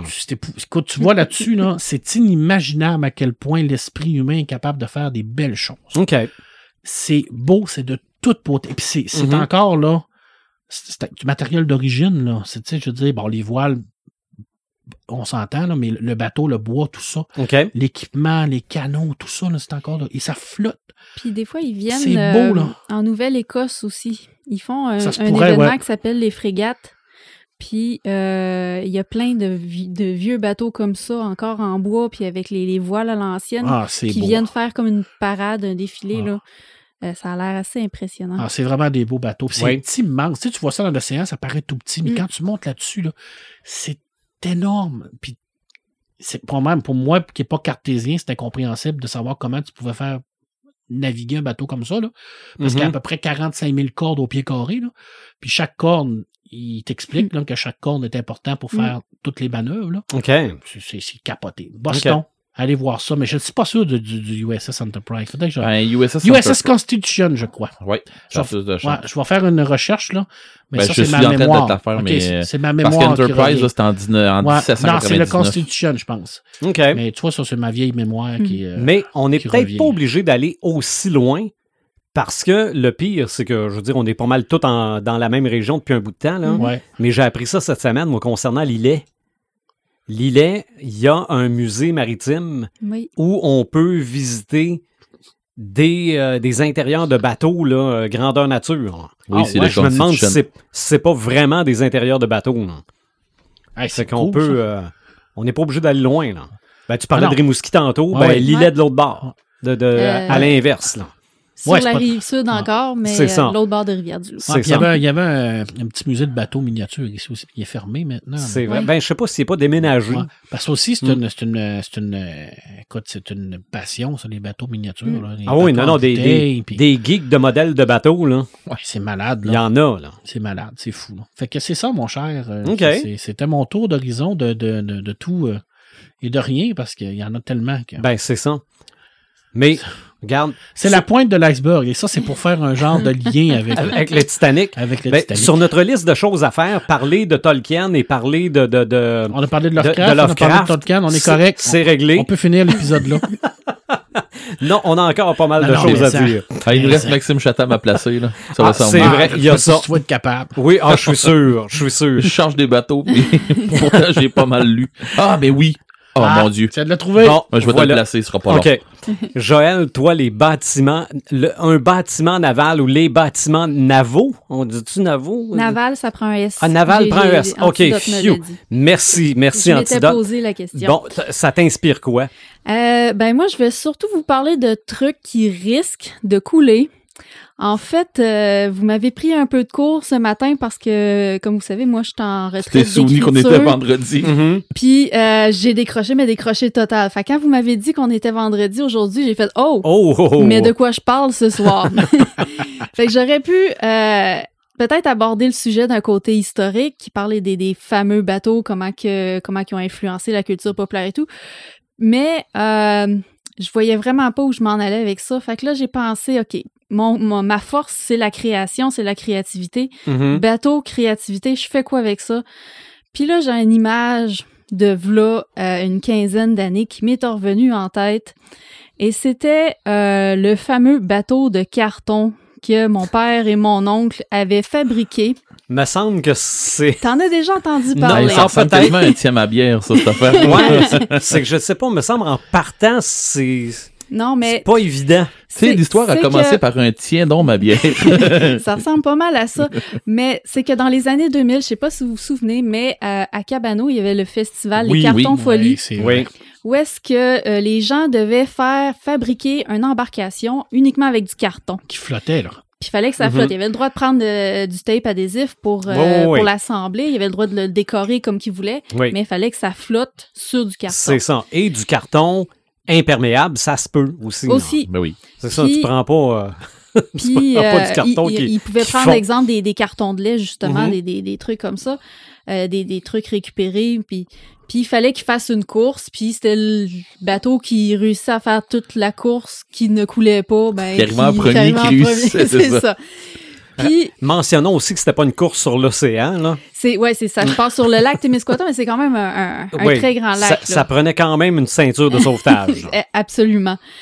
Puis là où ce qu'on dit, euh, tiens donc ma bière un petit peu, c'est que pour mon père puis mon oncle, c'était comme pas assez gros euh, ce défi-là. Euh, mon père puis mon oncle qui sont des, des navigateurs de, de, de longue date, qui ont toujours été dans les domaines Bon. des bateaux et tout. Au moins, il y avait ça. Ils connaissaient ça. Mm. Ils se sont dit, nous, on va se faire un bateau grandeur réelle Puis on va partir de Desjely, puis on va monter jusqu'à Cabano par le lac Témiscouata avec ça. Fait que c'est à peu près 25 km de navigation qu'il fallait qu'ils fassent dans un bateau en carton. Fait que euh, C'est ont, là, c'est là qu'on a pris l'idée de faire Titanic 2. fait qu'ils ont fait un bateau d'environ 15 pieds de long avec euh, cabine et tout. euh, ils, ils se sont pris, euh, ils ont acheté le carton chez Cascade à Cabano, des gros cartons un pouce d'épais. Ils ont fait euh, deux épaisseurs de plancher avec des cartons de lait entre les deux. Euh, tu sais, des, des, des genres de gros, euh, des genres de grosses colonnes là, pour couler du béton. Là. Ok, ils, ils oui, avaient oui. fait la structure Des avec ça. là. Puis euh, ils, ils- ils ont mis ça à l'eau. Ils ont mis un moteur à hors-bord là-dessus parce qu'on s'entend que des Gili Cabano, tu fais pas ça à rame 25 km. fait qu'ils ont mis, dur de sévir un peu. ils ont mis un, un- un moteur hors-bord là-dessus, puis ils ont monté jusqu'à Cabano à contre-courant. Euh, fait, fait que c'était- ça l'aventure. Le bateau a pas ils ont coulé. réussi, là. Le bateau n'a pas coulé. En fait, c'est quand ils l'ont sorti de l'eau, ils l'ont mis sur le trailer. Quand ils l'ont sorti de l'eau, le vaché. poids de l'eau a fait tout arracher le plancher. Mais avant ça, là, il, il flottait encore très bien. Là. OK. Fait que, euh, fait que c'est ça qui m'a inspiré ce que je vais vous parler ce soir. Ah, ça, c'était juste l'intro. ça, c'était juste l'intro. Parce que des, des, des, des courses, des événements comme ça, avec des, des embarcations originales un peu, ça existe partout dans le monde. C'est vrai. Euh, on appelle ça des, des objets flottants non identifiés, des ovnis. Euh, c'est un truc qui est vraiment populaire en France. Euh, Il y a plusieurs euh, courses. Ils font soit des courses euh, amicales ou ben non des parades où les gens doivent créer des objets flottants euh, les plus originaux possibles. Puis ils ont même euh, en France la, la- le championnat mondial d'OVNI qui a Ah, c'est pas commandité par Red Bull? Ah non, j'ai pas vu de Red Bull dans, toutes les vidéos. Ah, puis en passant, je me suis tellement marrée en préparant cette chronique-là. là. Allez voir les vidéos de ça, ça vaut la peine. là. OK. Euh, Ah, c'est pas tous des génies qui ont fait les affaires. non, non, c'est des, c'est des très excellents Oui, mais je veux génies, dire, je veux dire. Mais c'est comme ça tient sur rien. Là. c'est ça. Puis c'est ça, le championnat du monde a lieu à Cap Dag. euh, Dagde. J'ai beaucoup de difficultés à le prononcer, mais c'est pas facile à lire. Et puis, il y a une série de prix, évidemment. Tu as les trois premières positions, mais tu as des prix pour à peu près tout le monde, genre euh, le prix du plus désorganisé, le prix du plus original, le plus courageux, le plus gros tricheur, le plus mauvais départ. En Ok. partant, quand tu récompenses un tricheur, là, faut que ça soit vraiment amical. On s'entend? Oui, oui, ben oui. Mais j'imagine, c'est quoi que tu peux faire tricher? Faire un trou dans le bateau? Ouais, Ouais, mais Faut faut. que ça c'est créatif, ça. là, rendu C'est ça. tu peux- Faut, faut que ce soit vraiment Ça, a un voulu, là. vrai coup, là, de fou, là. tu peux, tu peux euh, prendre une, une vraie barque, une vraie chaloupe, puis Tu tout le l'habilles. monde- tu l'habilles avec un truc qui a l'air chambranlant. C'est ça où euh, t'as mis un canon pour bombarder le bateau d'à côté. Fait que, euh, fait que, bref, puis il y en a des, des courses comme ça qui vont se spécialiser, un peu comme les courses de, de, de bateaux de carton qu'il y avait à Cabano. Oui. Euh, puis c'est le fun parce qu'il y en a qui se déroulent encore cette année malgré tous les événements. Je trouve ça vraiment le fun. Il y en a un qui s'appelle la Beer Can Regatta qui a lieu euh, à Darwin en Australie. OK. Euh, c'est organisé par le club de, de Lyon de Ils font ça Darwin. avec ce que je pense, là? Oui. Oui. Le défi, c'est de faire des bateaux en canettes de bière, canettes de bière utilisées. Faut les boire Ouais. avant. Euh, ils, ont, ils ont quand même tout l'été pour Est-ce qu'on fait leur- On va, on va construire le bateau. c'est ça, ça nous prend, ça nous prend du matériel. ils, ils- ils peuvent utiliser, dans le fond, tout ce qui est contenant de breuvage utilisé. Fait que ça peut, ça peut rentrer dans des bouteilles de plastique comme Hey. des cartons de lait, mais les gens, ils veulent vraiment le faire en canette de bière parce qu'à l'origine, hey, ça fait depuis 1974 qu'ils font ça. OK. Semble- C'est ça, me semble ça a l'air d'un party, ta construction de ton bateau. Non, non, on, on est en train de ramasser la matière première. Parce C'est que, ça. parce qu'à l'origine, c'était vraiment un truc plus de beuverie, là, de party Ben. que, que les gens faisaient pour Et célébrer. voilà. Puis avec les années, c'est devenu plus une fête familiale. On a, on a enlevé le côté, euh, on se saoule la gueule, puis on C'est met plus des activités euh, familiales au on- on se la saoule toute l'année, c'est ça. mais pas rendu là. Ça. Ça ressemble à ça. Et évidemment, la prudence dans ces événements-là Mhm. est toujours de mise. Fait que on va essayer vraiment d'y aller avec l'originalité. Là. Il, y a- il y en a eu un, l'année passée qui a fait un dracor en canette de bière, OK. un catamaran, euh, je veux dire, il- des crocodiles en, en, en canette de bière. Mais il faudrait vraiment que je vois comment c'est fait. Parce que, veux, veux pas, là, ça prend un méchant bon joint entre les canettes aussi, Il non? n'y a pas l'air d'avoir de joint tant que ça. C'est peut-être juste du tape clair qu'ils prennent en- entre. Euh, ils mettent les, les canettes bout à bout. Puis, Mhm. euh, mais, euh, mais bref, ça a lieu. Hey, c'est le fun parce que ça a lieu justement ce dimanche. Fait que là, euh, le 2 août. Fait que si vous, vous écoutez ça, peut-être qu'il va y avoir ça en live à quelque part. Là. Allez voir ça. Le, le, le, le- il appelle ça, je pense, le Club Lyon Beer Can Regatta. OK. fait que si le bateau coule, les ça- régates, les régates de cannes de bière du Club Lyon. si, le- Oui, si monsieur. le bateau coule, ça fait églou, églou, ça églou, fait, églou. ça fait professionnel longtemps.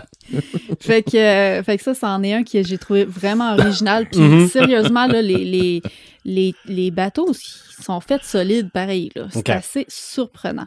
On doit être dans le couler pas mal, pareil, de temps en temps. Ah, c'est sûr qu'il y en a qui coulent. Là. Je, je pense, je pense qu'ils n'ont même pas le droit de les tester avant de Ok. les mettre à l'eau. c'est le baptême du feu, là, c'est là, là.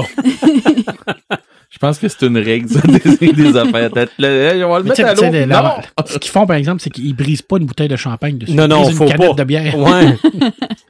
Mais pour être sûr, par exemple, tu te prépares tout de suite deux, trois petits musiciens pour mettre en avant pour qu'ils coulent avec. Hey, Ouais.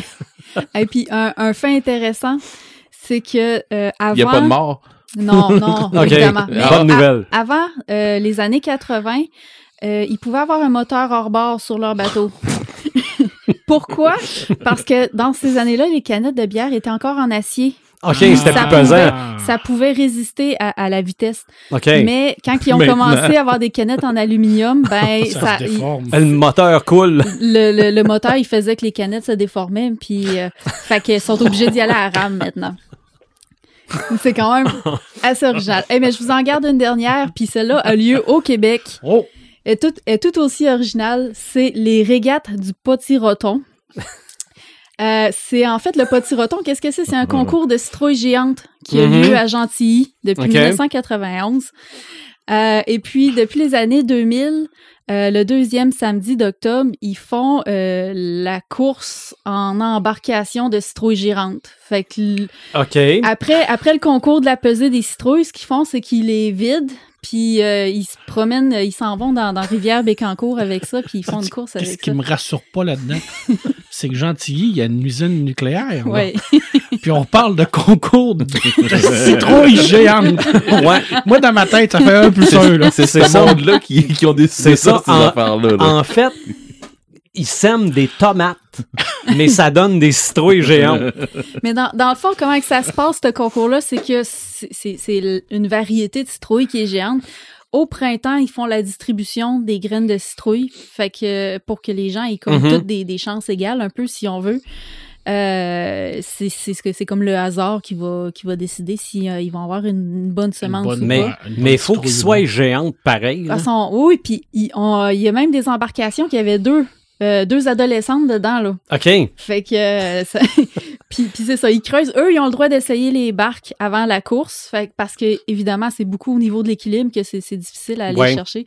Fait qu'ils vont creuser, ils vont checker l'équilibre, c'est correct, ils vont retravailler s'il y a besoin de retravailler. Hey, le fond doit être boiteux, pas pire. Non, non, mais surtout, si Ben, tu dis, si tu, veux, si tu veux tourner, il faut que tu te penches Hey, de hey, ce hey. côté-là. Moi, c'est Si clair le que ça mur fend, là. Au poids que je fais, c'est sûr, c'est que ça coule bien raide.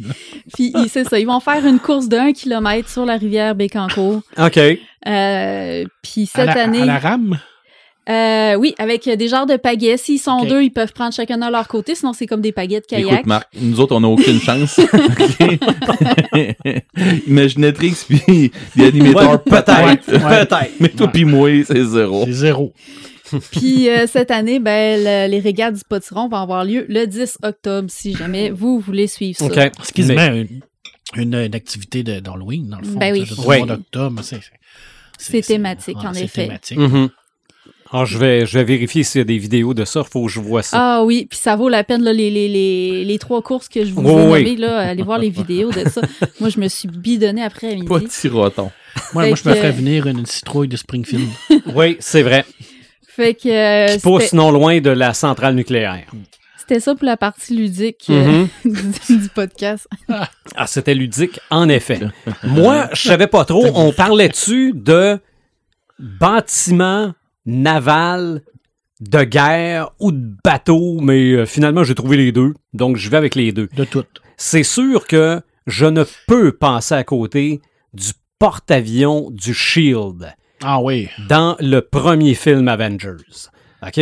Je me suis mis à repenser à ça, puis je me suis dit, bon, Yann, que le film Avengers, le premier, pour moi, est un parfait film de super-héros. Ah ouais, Tu vrai. peux, tu peux trouver tout- tous les défauts que tu veux à ce film-là, là, peut-être, là, mais le porte-avions du Shield, avant qu'il décolle, je pense que Nick Fury dit à Capitaine America, je te gage 5 dollars que je peux t'impressionner encore plus, là. Et un coup qui a levé dans les airs puis qui est devenu invisible, on voit Capitaine America rentrer dans la chambre euh, avec tous les ordinateurs puis qui donne 5 piastres à Nick Fury, là. C'est, c'est du bonbon. Ah, c'est Euh, savoureux. Mais c'est, je veux dire, tu es assis dans le cinéma, puis t'as, t'as 8 ans, là. Hey, tu vois ça décoller, cette affaire-là. là. Non, non, c'est, pour moi, un film de super-héros, c'est être impressionné. Ouais. OK?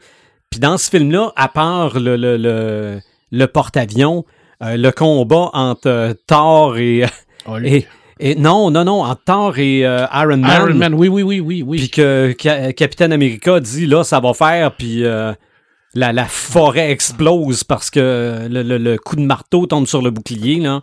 Il y a plein d'affaires là-dedans qui sont pour le petit enfant qui sommeille en nous. là. Tu vois, là, la phase clé dans ton, euh, dans ton intervention, là, c'est quand tu as 8 ans puis tu vois ça au cinéma, là. C'est ça. Tu comprends que c'est extraordinaire. Ouais, mais Oui. ce qui arrive, c'est. pour ça, c'est Ce ce qui arrive, là, c'est que quand t'es geek et quand tu y vas en Tu le disant. vois comme ça. C'est ça. Ah oui, Mais J'ai encore, mets- encore mon petit cœur de, de c'est 8 ça. ans là, quand tu je vais là. Avoir que- 8 ans pour vrai, puis tu vois ça, là, tu poses pas de questions à savoir si tu bien adapté, si tu t'enseignes. c'est ça. T'es impressionné. C'est ça. Le quoi, le suspension of disbelief, C'est? Ouais, exactement. Ben, exactement. pour vrai, là, si t'as ça encore, là, t'es tout le temps impressionné. Puis ça, ça impressionne sur un méchant temps. Ah non, non, la- quelque chose. Au Ouais. cinéma, là. C'est ça. Le- la- la- L'arrivée de Hulk pour la première fois avec Thor qui essaye de l'arrêter puis qui donne un coup de marteau en dessous du menton. Euh, tu- pff, regarde, tout est là-dedans. C'était un méchant gros porte-avions. Oui, absolument. Euh, je me rappelle pas, je pense qu'il y en a plusieurs aussi du même type dans Capitaine America, euh, le, le soldat de l'hiver. Je pense qu'il tombe pas des, dans les airs. Ouais, il y en a trois parce qu'ils qui veulent, ils veulent- s'écrasent. ils se battent entre eux autres à un moment donné Mhm. à cause de l'algorithme. Effectivement, oui, C'est c'est impressionnant. Là. En matière de euh, bâtiments navals, plus de guerre, bon, évidemment, il y en a dans Midway, Oui. sorti l'an dernier. Euh, il y en a dans Pearl Harbor. Euh, il y en a dans Hunter Killer. Il y en a dans Godzilla en 2014. Il y a le film Battleship. Ouais, ben, ça va beau être un film de science-fiction, mais, tu sais, je sais pas pourquoi ils ont appelé ça Battleship, ça n'a pas rapport avec le jeu. de- Parce, parce que Non, Ben oui, ils font, ils font une partie de Battleship à la fin, À tu la te fin, rappelles là. pas?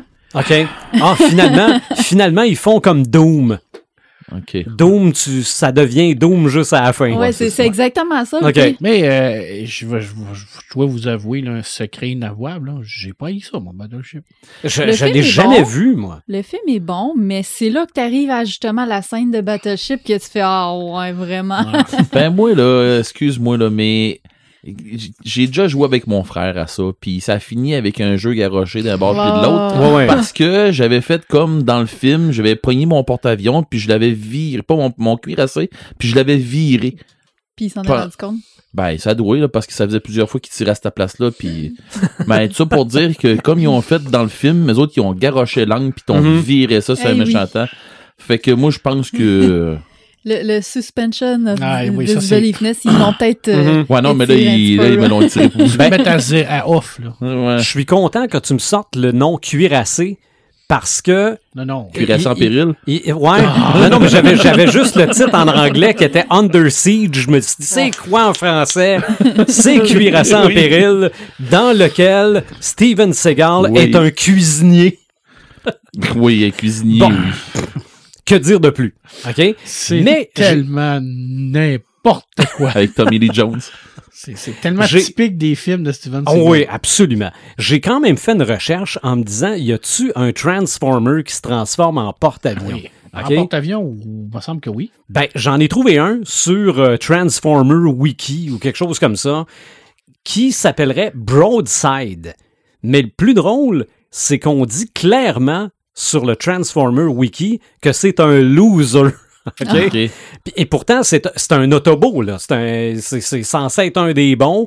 Mais lui, il se transforme soit en porte-avions ou soit en espèce d'hélicoptère là, à trois hélices, là, que toute l'armée rentre là-dedans. Là. Ben, je pense qu'il était dans la même gang qu'il y avait aussi euh, un Decepticon qui était une navette spatiale et un sous-marin. Ah ouais, les, les Tree Changers qui appelaient. Ouais, mais pourquoi on dit que c'est un loser? C'est parce que lui a soit le mal de mer ou soit le mal de l'air. Donc, sa vie est très compliquée. C'est ce qui était écrit sur le Transformer My God. Wiki. Mais pour ce qui est des bateaux, bon, vous vous en doutez un peu, je vais vous parler de l'Orca. OK? Oui. L'Orca, qui est le bateau sur lequel on monte pour aller affronter le grand requin blanc et qu'on se rend compte qu'il est beaucoup trop petit.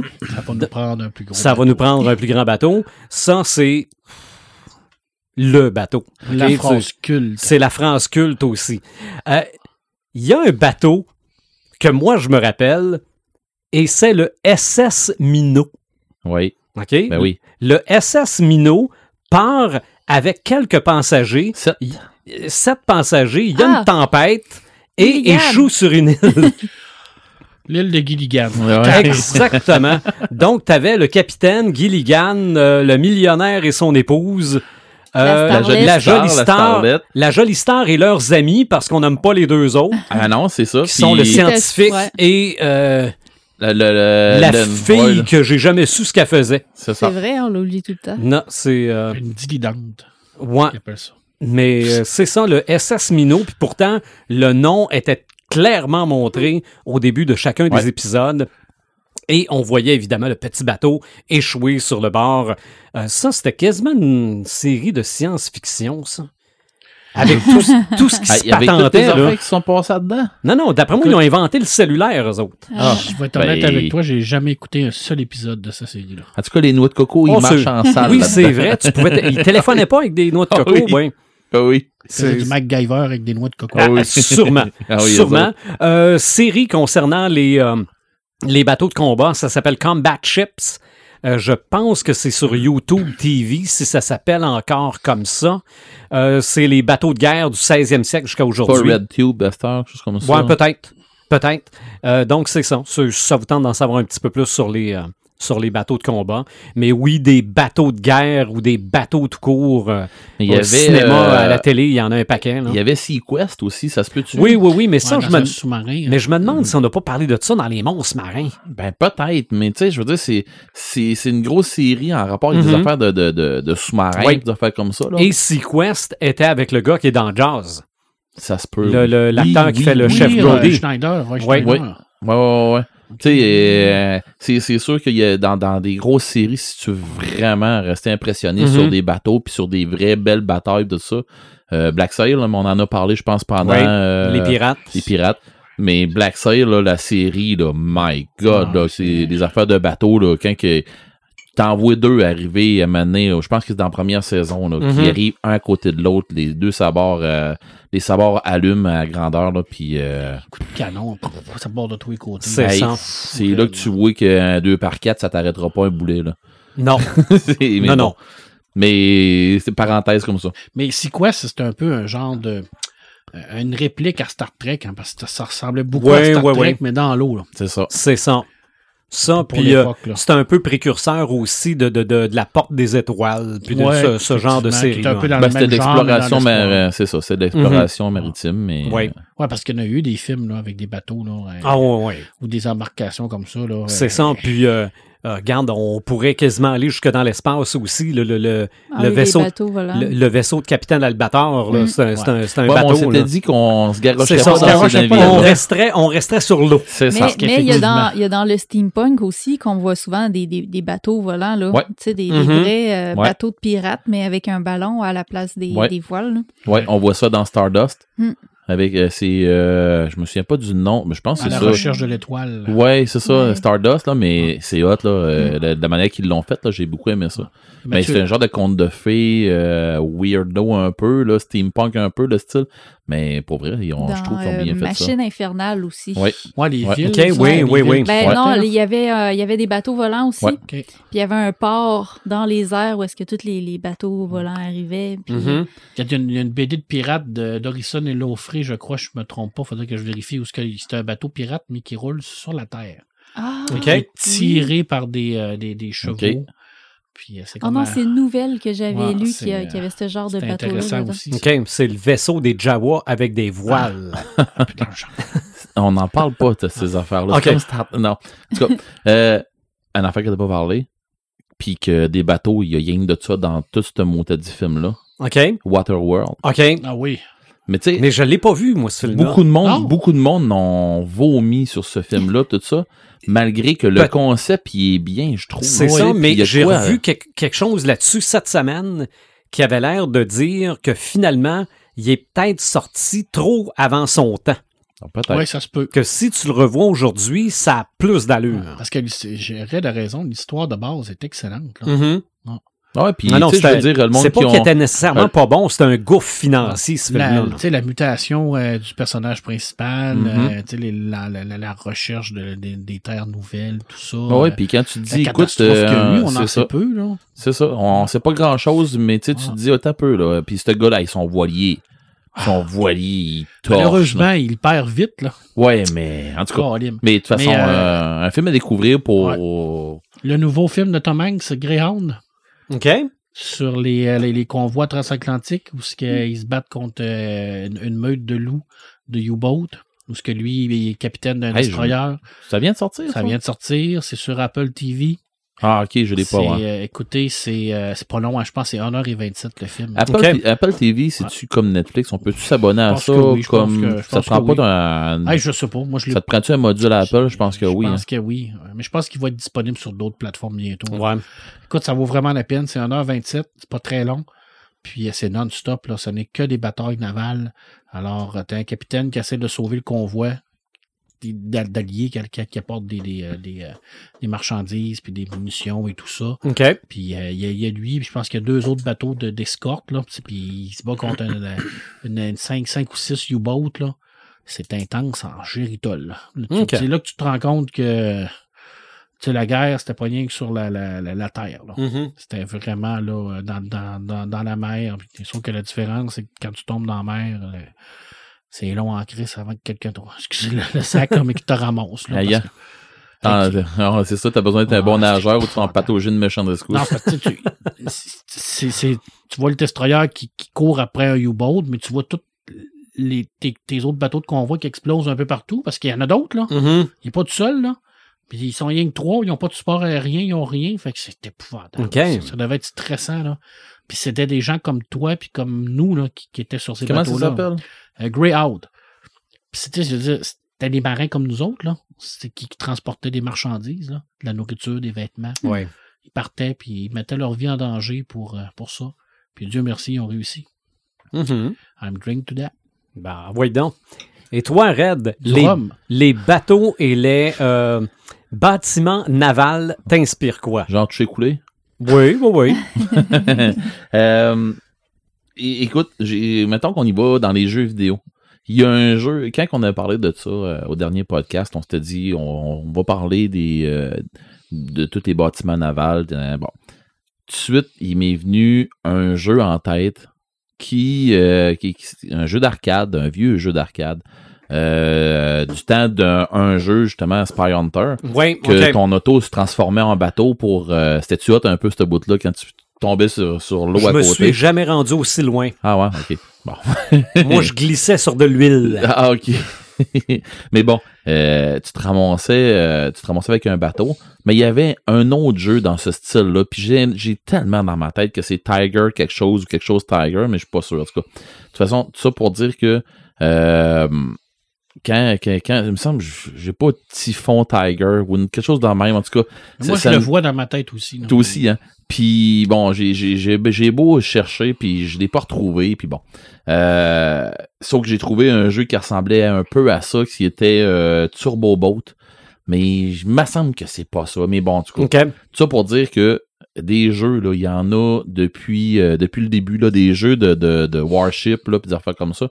Euh, puis aussi, il y a aussi des jeux de course, là. euh, euh, si on y va avec des, des jeux de course là, pur et dur, là, qui, mais sauf que c'est c'est presque tous des, des speedboats, puis c'est tous des, des jeux de, de euh, avec des, des, des, des, des bateaux plus futuristes un peu, puis des affaires comme ça. euh, tu sais, euh, ils sorti des Hydro Thunder Hurricane, puis des affaires comme ça qui, tu sais, t'arrives dans un arcade, là, puis c'est comme un genre de gros cockpit là, dans lequel que tu t'installes là, pour faire des courses de bateau, tout ça. Euh, c'est bien pour... Euh, que ce soit une course de bateau ou n'importe quelle maudite course, là, euh, Course, c'est une course. c'est ça, tu sais, tu pourrais jouer à Whiteout, là, puis ça ferait la même affaire, là, tu sais, le jeu genre de d'hydroglisseur, ben, pas d'hydroglisseur, mais de, de genre de, de, de, de glider, là, où, euh, quand, je sais comment tu dis ça en Un, un français? aéroglisseur? Ouais, aéroglisseur peut-être, mais bon, euh, de toute façon, tout ça pour dire que c'est genre de, de, bateau futuriste qui touche à peine l'eau, fait que bon. Euh, sinon, euh, j'ai été chercher dans des, dans des vieux jeux, des bouts où ce que c'est qu'on faisait un, un tableau ou des affaires comme ça sur un bateau. J'ai hâte de t'entendre parler parce qu'il vient de m'en apparaître un dans Ben, la tête. moi là. aussi, j'en pense à un. OK, ben Donkey Kong, il y avait un tableau, Oui. euh, il y avait un tableau, je pense, dans un marécage avec un... euh, pff, je me souviens pas qui tu jouais dans ce temps-là. Mais en tout cas, c'était un tableau dans un marécage. Il y avait un bateau, euh, un bateau tout défait, là.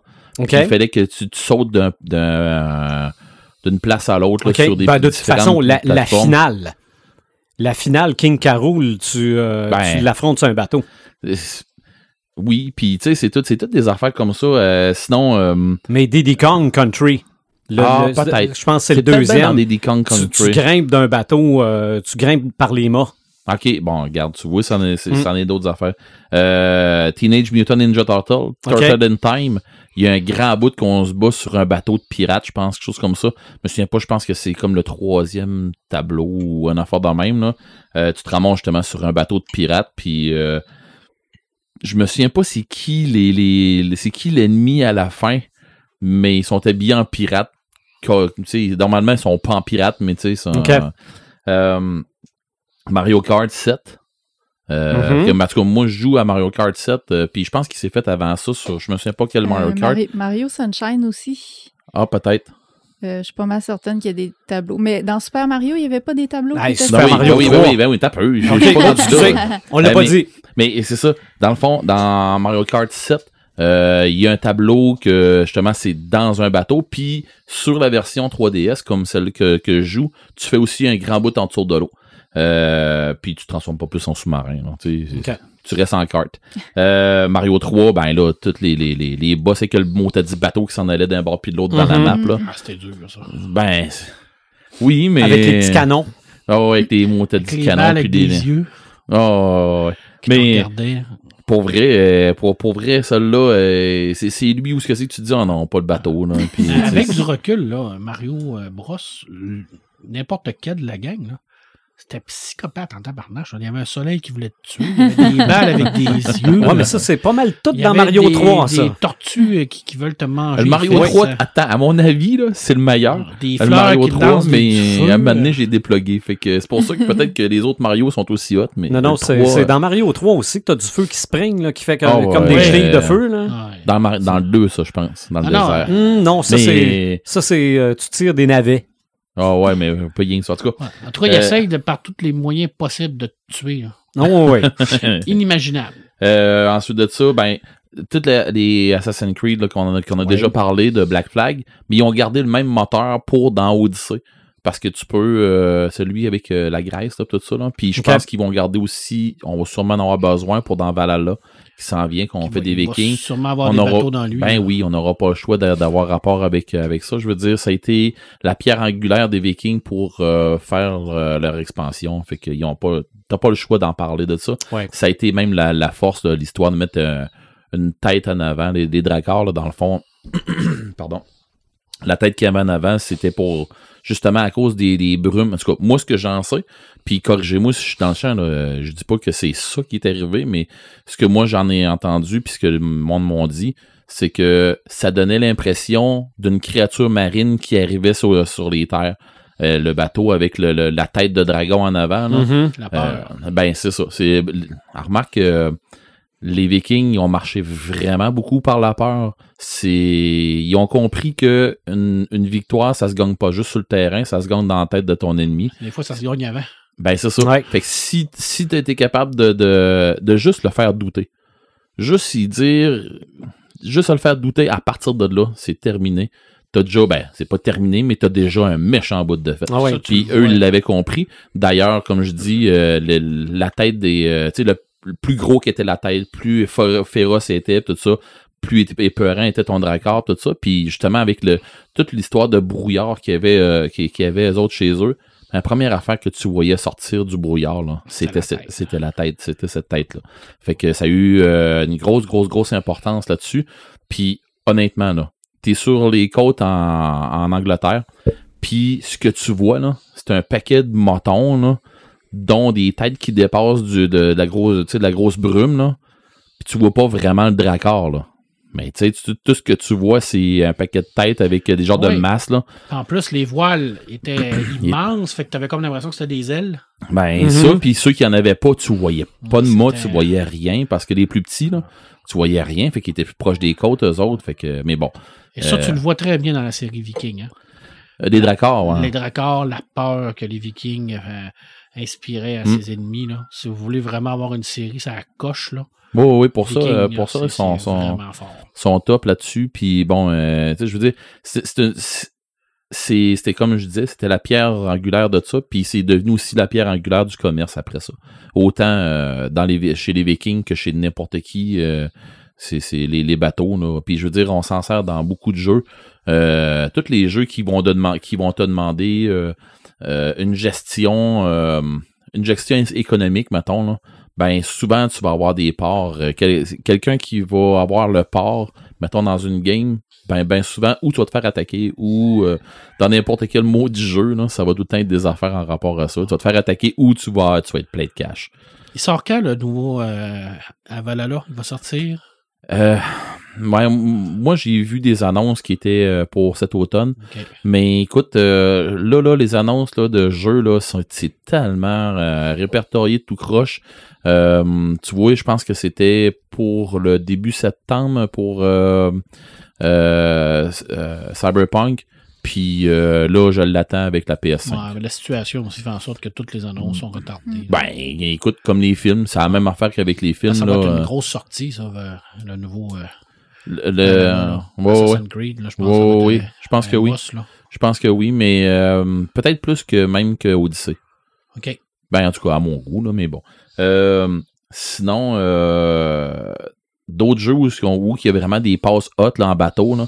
Euh, Uncharted, Oui. le, le 3, Ah oui. là, là, tu l'as joué beaucoup, je pense, toi. Moi, Puis- j'ai vu jouer. Moi, j'ai été spectateur. Mais la passe, le, le bateau est en train de couler, puis il faut que tu te sortes Ah de non, non, là. ah oui, ça. Mais t'as des, t'as des, t'as des passes de speedboat aussi, là, où c'est Oui, toi oui. qui conduis un petit bateau. Oui, oui, là. c'est ça. Il y a ça, Mais il y a vrai, dans le le 3 et dans le 4. Le, le pack- Titanic qui coule, là, Ben, c'est ça, là, quasiment comme le Titan. Non, non, c'est vraiment immense. puis Non, non, il est rendu- de là. il est rendu sur le côté, puis toi, tu te promènes, faut que tu grimpes, Puis, les vitres Un pètent. peu comme euh, Ah, c'est quoi le, c'est le film. Poséidon, là? Ouais. Un peu, Qui oui, bord, là? Ouais, Ah ouais. non, non, c'est c'est complètement débile. Non, non, pour vrai, c'est vraiment hot. Puis ça, puis les cinématiques qu'il y a aussi euh, en bateau, là, avec... euh, c'est- une grosse tempête. Puis euh, non, pour vrai, dans le 4 aussi, il y a vraiment des affaires hot, là, en bateau. Là. Moi, c'est c'est pas, c'est pas pour moi, ces jeux-là. c'est C'est bien fun le à fun à regarder. là. Oui, c'est- c'est c'est palpitant. Mais si c'est toi qui as la manette dans les mains, ça doit être encore plus palpitant. Ah non, regarde, ça, ça arrive des fois que tu fais bon, ok, pause. Ouf, on va prendre deux secondes. on prend une petite pause de secondes, ça vaut la peine. Euh, sinon, euh, dans les jeux où il y a vraiment des passes, des belles passes de bateau, j'ai- oui, il y en a, là, mais je veux dire, ceux, que je vous ai sortis, là, c'est ceux que moi j'ai préférés. Il y en a vraiment d'autres. là. Je, je veux dire, dans GoldenEye, là, je pense qu'il y avait un tableau qui c'était dans un, un porte-avions ou un cuirassé, je me souviens pas ouais, il me trop. semble Là. que oui. C'est ça, mais GoldenEye, j'ai pas joué autant que beaucoup de mes amis. Là. J'ai, je sais pas, je sais pas pourquoi que j'ai pas joué autant que ça, puis à tous les fois que mes, mes, mes, mes amis jouaient à ça, ils jouaient tout le temps un contre l'autre, puis moi jouer un contre l'autre, je trippe pas euh, C'était un peu comme l'ancêtre des, des, euh, ben, du PVP. du PVP. là. Mhm. Ouais, ouais, ouais, mais écoute, euh, c'est, c'est, il y a du monde qui triple, là, puis je veux dire, j'en veux pas à personne là-dessus. là. Euh, sinon, le gros jeu, euh, autant dans les, euh, dans- en tout cas, dans tous les jeux de guerre, ils ont tous le même jeu qui vient pour euh, plusieurs, de, pour chaque catégorie, genre euh, World of Tank. Euh, maintenant, il y a World of euh, Warship. Euh, c'est des jeux, tu sais, c'est- tous des, des, des genres de World of quelque chose, là. Ben, il y a tout ça. Mais c'est pour World of Warship, là. C'est vraiment le jeu euh, militaire euh, de stratégie, placer tes, tes, tes, tes, tes flottes. Puis de la récréation de grandes guerres, des affaires comme ça. Il y a beaucoup de, jeux de simulation aussi. Mais là, je les ai pas tous sortis parce que ça n'a pas de sens. Là. Tu sais, des jeux de simulation dans des dans des euh, sous-marins, autant que des jeux de simulation avec euh, des cuirassés puis euh, des grosses affaires comme ça. Il y a ben, un jeu de simulation de sous-marin Silent Hunter. Ouais. Puis il y a même eu, je pense, Poursuite d'Octobre Rouge. Je crois qu'il avait déjà sorti. Je pense que c'était un, ben, un genre de remake du, du film, mais c'est pas tant. euh, tout le monde, tout, tout le monde à qui que tu parles de jeux de, de sous-marin, quand tu veux jouer vraiment de quoi de, de hot avec un sous-marin, c'est Silent Hunter. OK. Euh, c'est, c'est, c'est, c'est- ça le dit, là, tu sais, c'est un, cha- un chasseur qui, qui, qui est assez euh, sournois puis assez silencieux, merci, là, tu sais, t'arrives par en tour, personne te voit, personne t'entend, puis bye, c'est, terminé. Euh, ça fait que les jeux, euh, ils sont de plus en plus... Euh, euh, comment je dirais ça, donc?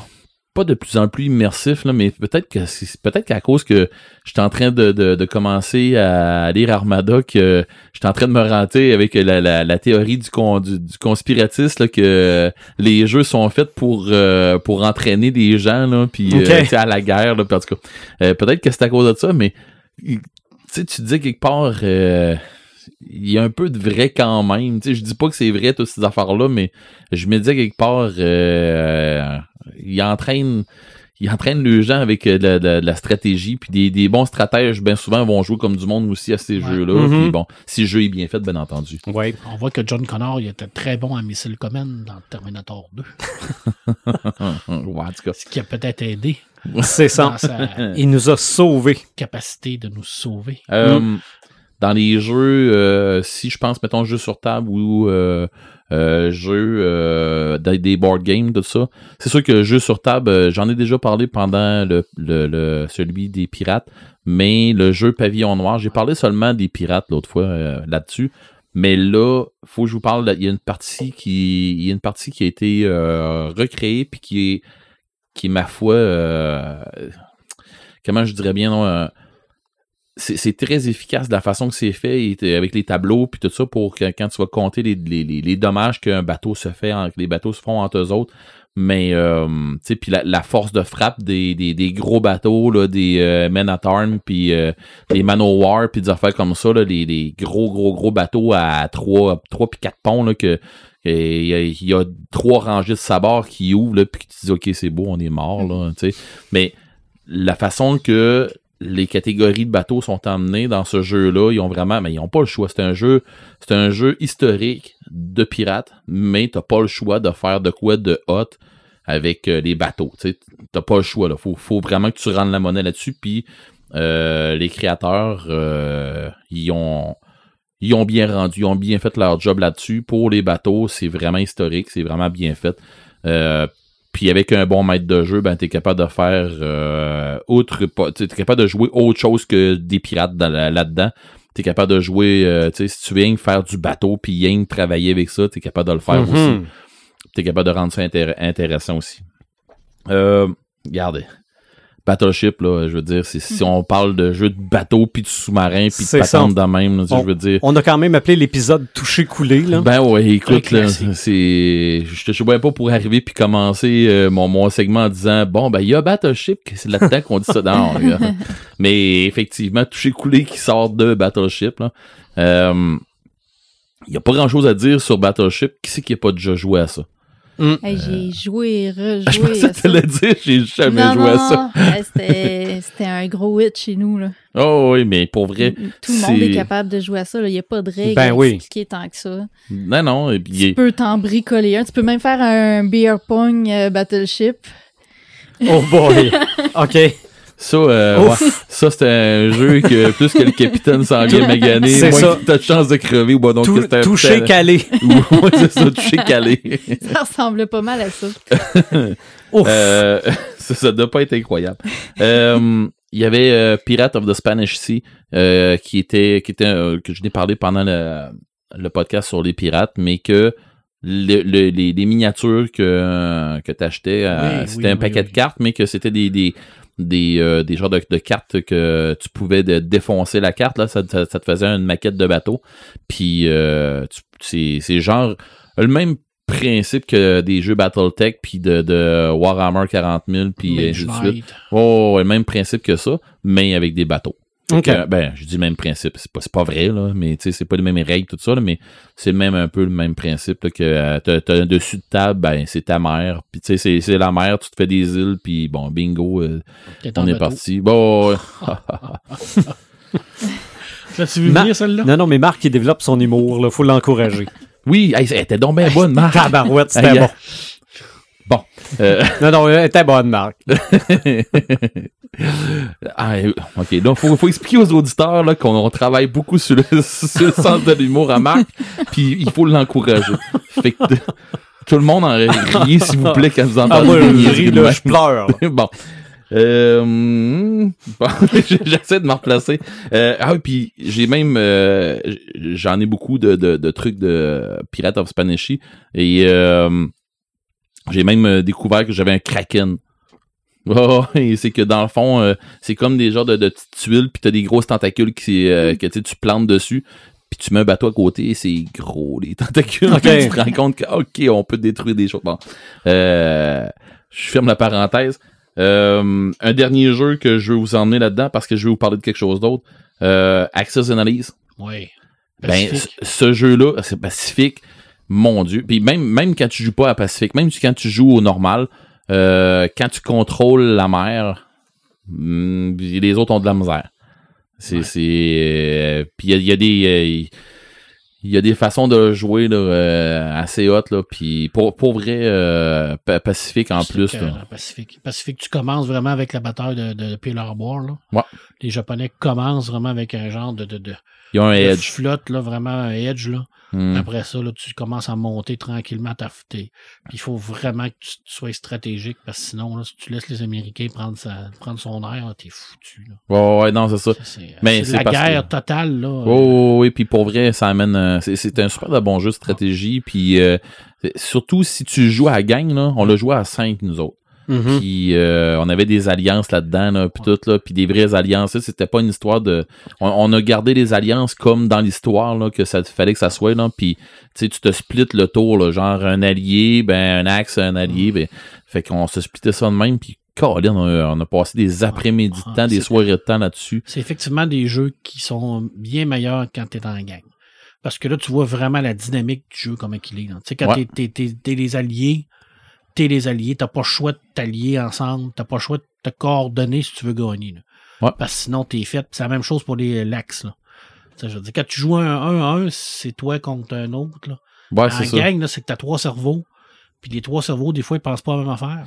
Ah, et puis là, tu disais, t'as peu, là, moi, je, ah, moi, j'irai attaquer. Ah non, faut que tu gardes.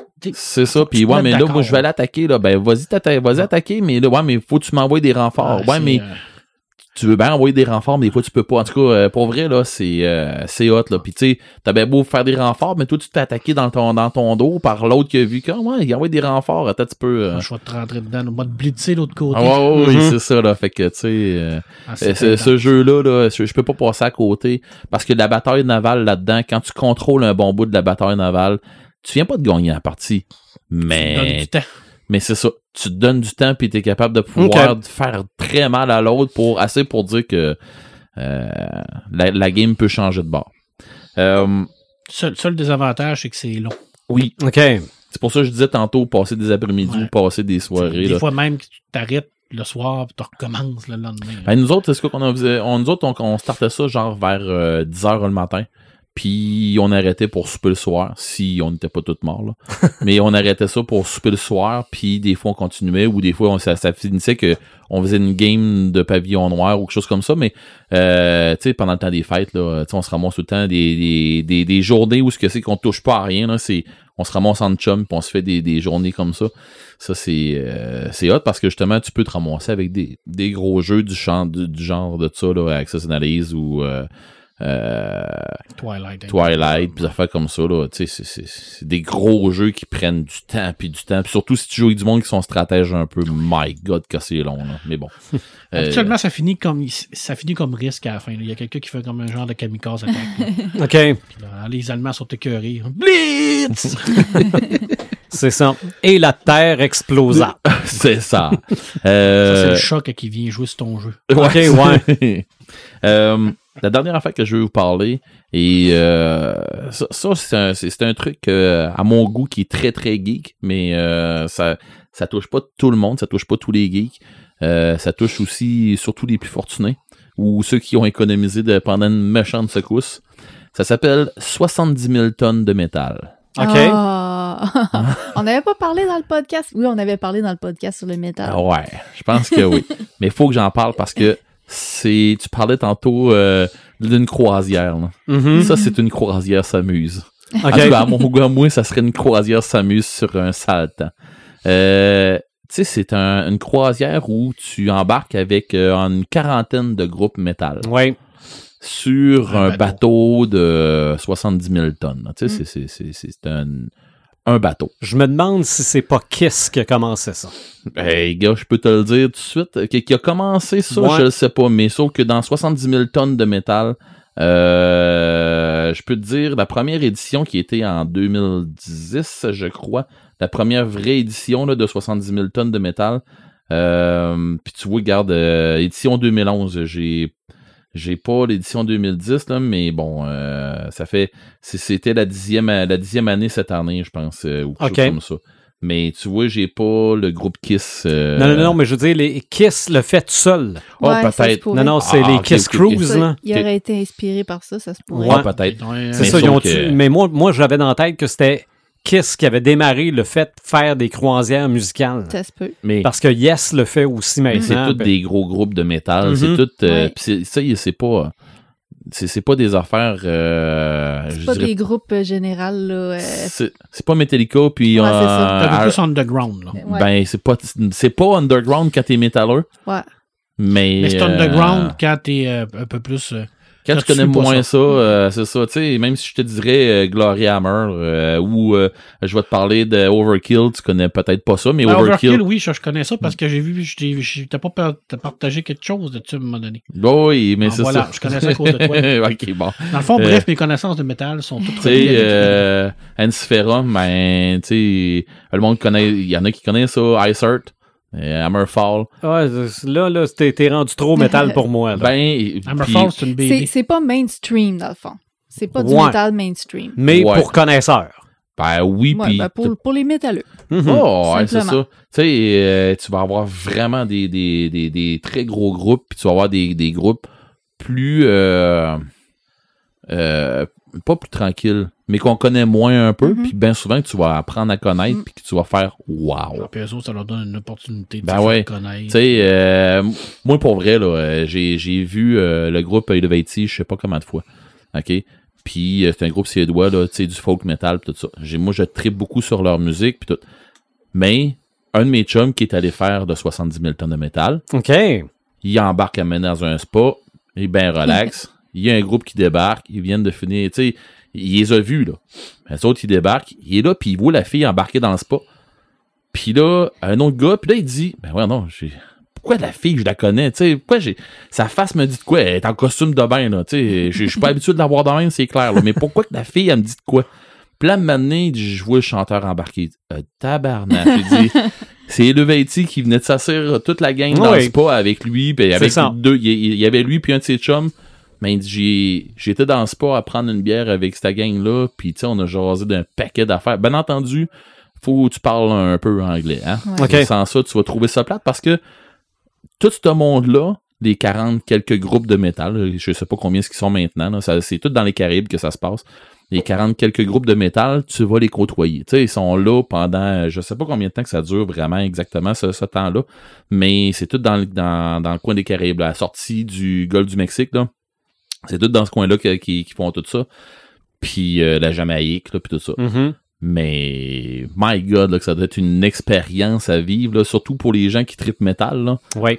Puis, d'après moi, si tu tripes pas métal, c'est pas ta place. tout- Non, Non, probablement pas. que- Tu vas pas là pour des vacances. non! Si tu veux écouter du Bob Marley, va-t'en dans l'autre croisière à côté. Euh, ouais, c'est ça. Mais le pire, là, c'est que justement, cette croisière-là, là, tu peux pas arriver et dire je vais toutes les voir et je vais aller Non, faire non. le maximum de shows. Je C'est- vais... C'est c'est comme un festival comme le, le Heavy Montréal ou le Hellfest où euh, il y a plusieurs shows en même temps. euh. Le festival, ouais. le festival d'été de Québec, là, Mm. pour les gens qui sont plus. euh, Les gens que je connais qui ont été là, là, ils ont tous dit la même affaire. Ils ont, un tout, choix. ils ont tous dit c'est des fois tu vois ton partenaire de chambre, des fois tu le vois plus. Plus Jamais. tu le vois quand tu Mhm. vas débarquer. tu sais, parce que tu te croises une fois de temps en temps, puis à un moment donné, tu fais OK, regarde, là, si je veux voir telle affaire, je- on, on pourra pas être ensemble tout le temps. là. Mhm. À moins que tu suis vraiment tous les mêmes groupes et que tu fasses toutes les mêmes affaires, là, mais tu sais, des bouts, à donné, tu fais OK, moi, faut que j'aille dormir. Puis l'autre, ben non, hein, moi, je suis parti. Ah. euh, sur une dérape, là, puis euh, tu sais, tu- tu vas prendre une, tu vas prendre une bière avec des, des, des gens que tu n'as jamais rencontrés, du- des gens de, de, de groupe, faut, faut que tu, faut que tu tripes sur le métal parce que justement, c'est que tu vas rencontrer des groupes de métal.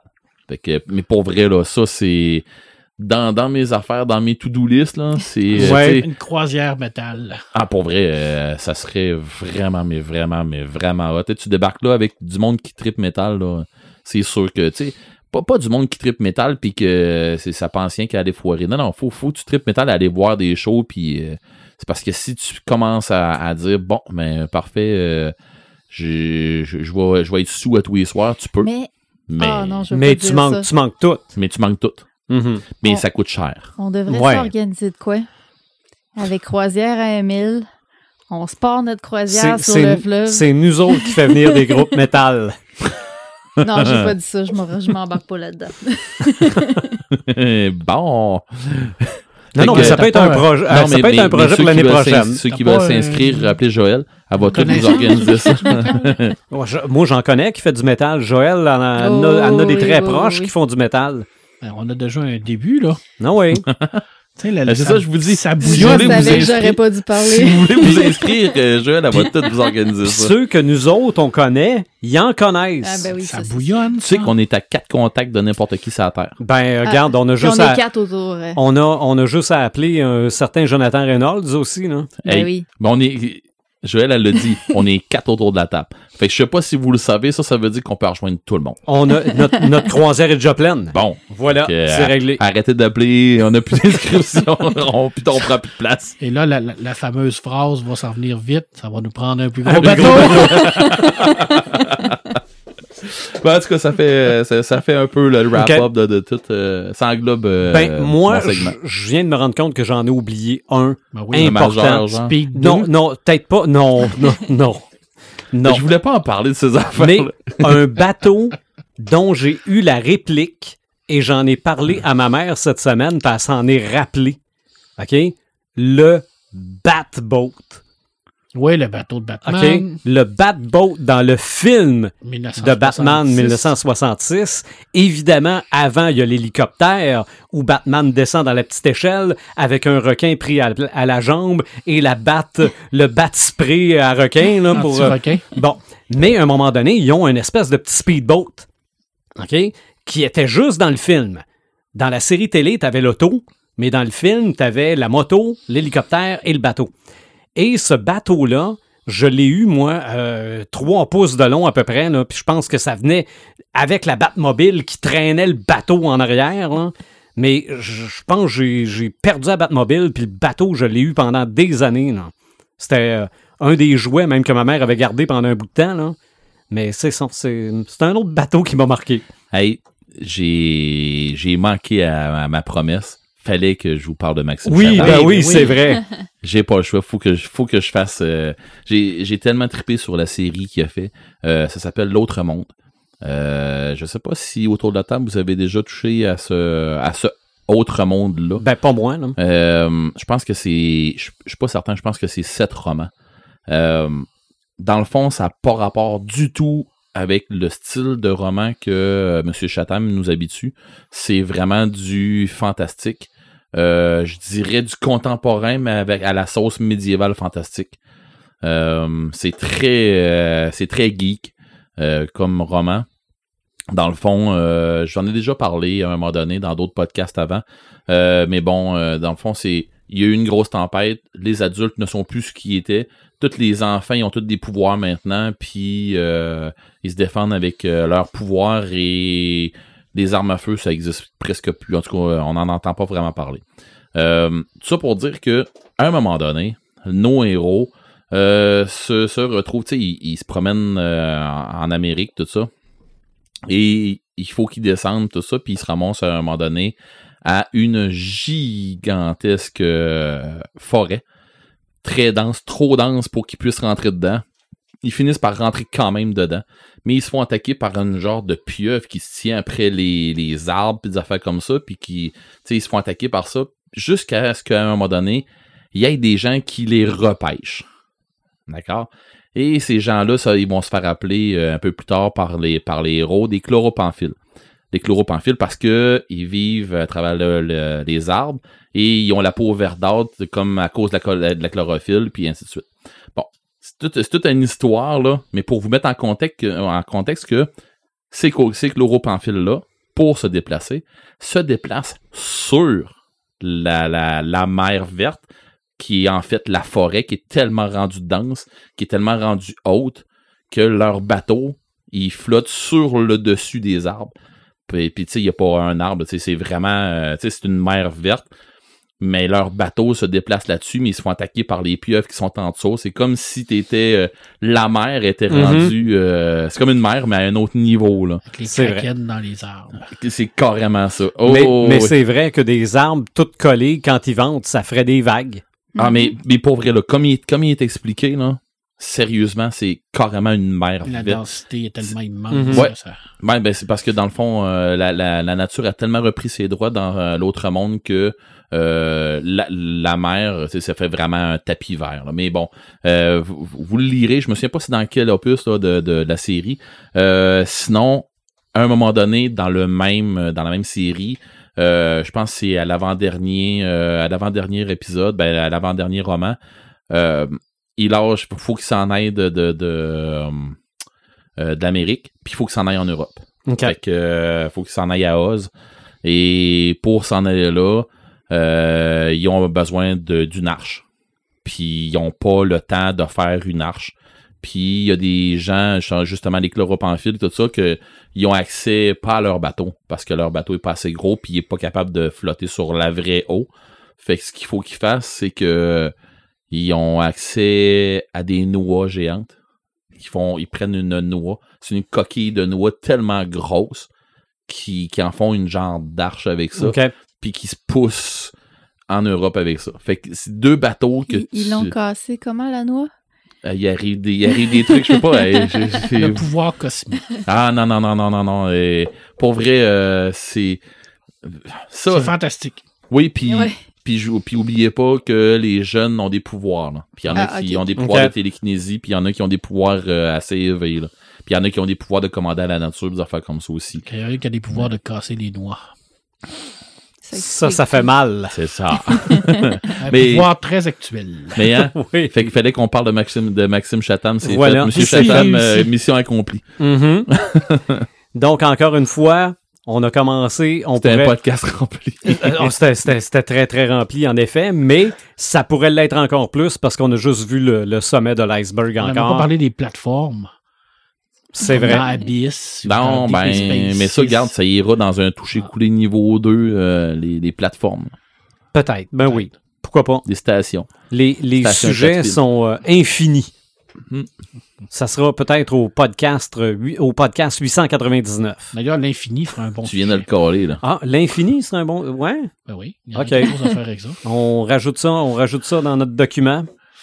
Un sujet supplémentaire. Les Samalumes Paperman. Euh, écoute, euh, deux séries que j'ai vues récemment. Ben, une que j'ai terminée qui est The Outsider, qui est l'adaptation du roman de Stephen King. Dix épisodes. C'est absolument génial. Est-ce que c'est euh, c'est sur C'est quoi? sur super écran. Ah, ok. C'était à la base sur HBO. C'est une série sur. bon, vraiment, c'est Stephen King. Donc, c'est écrit par Stephen King et Denis Lehan. Fait que déjà là, tu as deux auteurs absolument extraordinaires qui se sont mis là-dessus. Euh, scénarisé par Stephen King. Alors, c'est rare, habituellement, les adaptations de Stephen King ne sont pas sé- scénarisées par lui-même. C'est excessivement troublant comme série. C'est sur le meurtre d'un petit garçon. Il y a du fantastique à l'intérieur de ça. Ça vaut vraiment la peine de sauter là-dessus. C'est vraiment magique. C'est vraiment une de mes séries coup de cœur. Euh, un vieux truc, écoute, ça date quand même de quelques années. C'est The Man in the High Castle. C'est l'homme du haut château. Euh, L'adaptation du roman de Philippe Codic que je n'ai pas lu. Alors là, c'est deux adaptations de romans que j'ai pas lu. J'ai pas lu d'Outsider, j'ai pas lu de The Man of the High J'ai hésité hein, à me le ramasser en roman audio, The Outsider. Ah, le puis- parce que ça vaut vraiment la peine. C'est euh, si les Allemands avaient gagné, ben, si les- l'Axe avait gagné la guerre. Alors, les États-Unis sont rendus avec la moitié, c'est à- ça appartient aux nazis, puis l'autre moitié, ça appartient aux Japonais. Et à l'intérieur de ça, tu as une uchronie d'une uchronie, c'est-à-dire que tu as un film qui est réalisé par, je sais pas encore qui, parce que je suis pas encore terminé, mais qui, qui montre la réalité que nous, on connaît. Alors, la victoire de l'Axe, euh, le débarquement de Normandie, tout ça dans un film. Mais c'est une uchronie dans une uchronie. Alors, euh, c'est Ouais, comme une complexe, uchronie. exactement. Mais écoute, c'est un, c'est horrifique, là, mais total, là, parce que t'es d'un monde, là, de dictature totale, là. Mhm. T'es les États-Unis, la moitié, c'est les nazis, la moitié, c'est les Japonais. Ouais, mais il y en a qui pensent qu'on est dans une Ah dictature. non, écoutez ça, là, c'est, bien que le contexte, là, ça fait peur, là. Ça commence, là, puis tu vois que on a perdu, là. Mhm. Puis qu'il n'y a plus aucune liberté. C'est, zéro, là. C'est, épouvantable. Mais c'est bien écrit, en tout cas, à date. Mais comme je te dis, j'ai pas lu le roman. Alors, je peux pas te dire si c'est une bonne adaptation, mais je suis rendu à quatre épisodes. Fait que c'est, ça avance, ça avance. Deux dernières affaires, euh, écoute, euh, on est dans les bateaux. On, je peux pas euh, terminer sans parler de Conan. Conan le Cimérien, la reine de la Côte-Noire, qui se passe sur un bateau avec Bélite, qui est une adaptation de la nouvelle en, série, en BD. Et ça, on peut pas avoir plus de bateaux que ça parce que Conan va vivre sur ce bateau-là avec Bélite, la reine. Il va faire des, des, quêtes à l'intérieur de ça. C'est une grande, grande, grande nouvelle et c'est une grande BD aussi. Alors, sauter là-dessus, ça c'est dans la fameuse collection chez Glénat, Conan le Cimérien. Puis je termine avec mon dernier, ben je poursuis euh, ma folie de, de, de, de, de l'auteur que je viens de connaître, qui est Anders Farger, l'auteur suédois qui avait donné les, La Reine en jaune. Alors là, je suis en train de lire son petit frère qui est Les Furies de Boras. Alors, euh, c'est intense en gériboire, c'est tout ce que je peux vous dire. Si la reine, Ok. la, la reine jaune, j'avais trouvé ça intense, là. J'avais trouvé ça dérangeant. Euh, Là, j'ai lu les trois premières nouvelles, là, puis j'ai, c'est, encore une coche au-dessus, là. C'est complémentaire aux deux. Les deux se peuvent se lire indépendants, mais pour avoir un tout. Ça vaut vraiment la peine. Si vous êtes, vous aimez vraiment le. Comment on le décrit déjà, le, le- c'est le? Lovecraft euh, suédois sur acide. Ouais, sous acide, ouais, Ouais. c'est ce qui m'est- Puis euh, c'est ça, lui, euh, je devrais, je vais vous euh, p- euh, partager une entrevue qu'il a donnée sur sa définition de l'horreur. Euh, c'est puis c'est en suédois, mais c'est sous-titré en anglais. Où ce qui parle un peu de lui, ce qu'est-ce qu'il voit de l'horreur, puis euh, où ce qu'on voit où il y a beaucoup de sexe, beaucoup de de, de à l'intérieur de, de, de son écriture, beaucoup de d'horreur également, où ce que c'est des, des émotions à l'état brut. C'est très Mhm. intéressant sa vision, ça donne vraiment un éclairage sur comment il construit un peu son, son univers puis ses nouvelles. Ça vaut la peine. Alors, sauter là-dessus, c'est des, des, des belles découvertes, des belles lectures, puis des, euh, des belles séries honnêtes. Là, que- Ben, je l'ai que- fait l'achat, hein. Ben, j'en avais Ouais. déjà parlé hors d'onde, puis je l'ai fait l'achat, puis c'est pas de la lecture, par exemple. Ben, c'est pas si- grand public, je Non, c'est hein. ça. Si vous êtes habitué de lire du Lovecraft qui, qui va dire des affaires, puis qu'il faut que vous compreniez des fois pas tout à fait ce qu'il ce qu'il a dit, mais faut faut le comprendre entre les lignes. Ouais. Ben oui, vous allez que vous allez être correct. Mais la seule chose qu'il y a qui m'a un peu euh, C'est la Euh, culture suédoise. hein. ouais hein, c'est euh, les noms là, qui sont pas prononçables, un peu comme ton nom que t'as sorti tantôt Ouais. là, Joël. C'était français pourtant. Ben, Ouais, parce que là, c'est dans les villes. Ah ouais, puis pour vrai, euh, là, il y a vraiment Mhm. des noms là, que tu te dis, OK, il y a, a ben trop de consonnes là-dedans. Là, fait que Ouais. euh, j'ai commencé à le lire et. Ben, à un moment donné, ton cerveau, il s'habitue, puis tu dis n'importe quoi. Pas de badum, ou chatabang. Ben, c'est ça. C'est ça, c'est ça, c'est ça. C'est pas important. C'est ça. Mais à un moment donné, c'est ça. Si tu fais, si tu fais abstraction de ça, tu vas être correct C'est pendant pas le une roman. écriture qui est Ben, internationale. pas- c'est pas un roman, c'est- Mhm. C'est- des nouvelles. C'est des nouvelles, puis Je- c'est pas une écriture qui est internationale, raide de raison. Il faut, faut que ton cerveau euh, s'habitue. OK. Puis il faut pas que tu essaies de tout comprendre, parce Mais- que sinon tu vas avoir beaucoup, beaucoup de peine. Mais la lecture, c'est un peu ça aussi, là. Ben oui, la lecture faire le cerveau, d'ouvrir d'autres horizons. Ben là. oui, je pense que oui. Tu sais, la lecture euh, un peu partout, ça nous permet d'ouvrir. Ben, je pense que dans chaque livre qui est écrit par un auteur, mais on- il y a un petit peu de l'auteur à l'intérieur. Ça nous vrai. permet de mieux le connaître, Oui. C'est vrai. je crois. Je suis d'accord avec toi. Sinon, ça serait plate. hein, la C'est création, vrai. c'est ça. hein. Faut Imagine- que l'auteur laisse sa, trace. C'est vrai. Imaginatrix. Euh, oui, ça m'allume. Mon premier ça m'allume ce soir, euh, je dirais, c'est la réédition d'un livre dont je vous ai souvent parlé, qui est Le Château de Hull de euh, Diana Wynne Jones. Euh, ça fait longtemps que je vous en parle, puis ça doit faire comme, d'après moi, une dizaine d'années, peut-être plus, qu'il était plus disponible euh, du tout. Euh, ça avait été euh, édité en français au début chez euh, Préauclair. Euh, ça avait été réédité euh, chez Pocket Jeunesse. Puis là, c'est ça, ça faisait un bon moment qu'il était plus disponible. Si tu le voulais, il fallait que tu le trouves usagé ou ben non, tu le payes extrêmement cher sur eBay ou Amazon. Et puis là, c'est Yinis, les éditions Yinis qui vont reprendre ça, qui font une, nouvelle édition avec une nouvelle couverture. D'après moi, il y a quelques petits détails qui vont avoir changé. Il y a peut-être des noms qui vont avoir changé, là, peut-être euh, pour être plus fidèle euh, à l'œuvre anglaise originale. Mais je suis vraiment contente parce que j'en parlais tout le temps, puis les gens pouvaient plus se le procurer. Fait que là, euh, ça sort très bientôt. Là. Il, il est affiché sur le, le site Les Libraires. Il, il est marqué apparaître. C'est une nouvelle traduction ou c'est la même traduction Ça doit mise à une- jour? ça doit être une nouvelle traduction, d'après moi, parce que juste dans la, la quatrième de couverture, il y a le, le- le- le nom de la ville euh, où est-ce que Sophie elle habite qui a changé, qui s'est rendu un village. Fait que il y a peut-être des petits détails comme ça Donc, qui ont c'est une changé. là. traduction qui est plus actuelle, c'est bien. Ça. Probablement, Ça, c'est le fun, ça. Mhm. Des fois, ça, ça, ça permet de, de faire sortir euh, l'œuvre un peu plus. Mm. euh, Mais euh, surveillez ça. Puis dans le fond, c'est c'est le livre qui a inspiré euh, le film de Yao Miyaz- Miyazaki, euh, Le Château ambulant, qui est maintenant disponible sur Netflix parce qu'ils ont mis toutes les Miyazaki sur Netflix. Ça, c'est c'est vraiment les, les studios Ghibli. Euh, ça, c'est vraiment le fun. Fait que si vous voyez le film, vous aimez le film, ben, vous, allez pouvoir euh, lire le livre. Évidemment, le film est un petit peu différent du livre. Dans le film, ils ont rajouté une petite touche euh, steampunk un petit peu, qui est un peu différente, mais sinon, là, c'est la même magie, c'est le même... euh, Puis dans le livre, il y a une petite twist que j'aime beaucoup, là, qui nous amène dans un autre univers que... En tout cas, j'aime j'aime ce twist-là qu'ils n'ont pas mis dans le film, mais qui, qui est très intéressant. OK.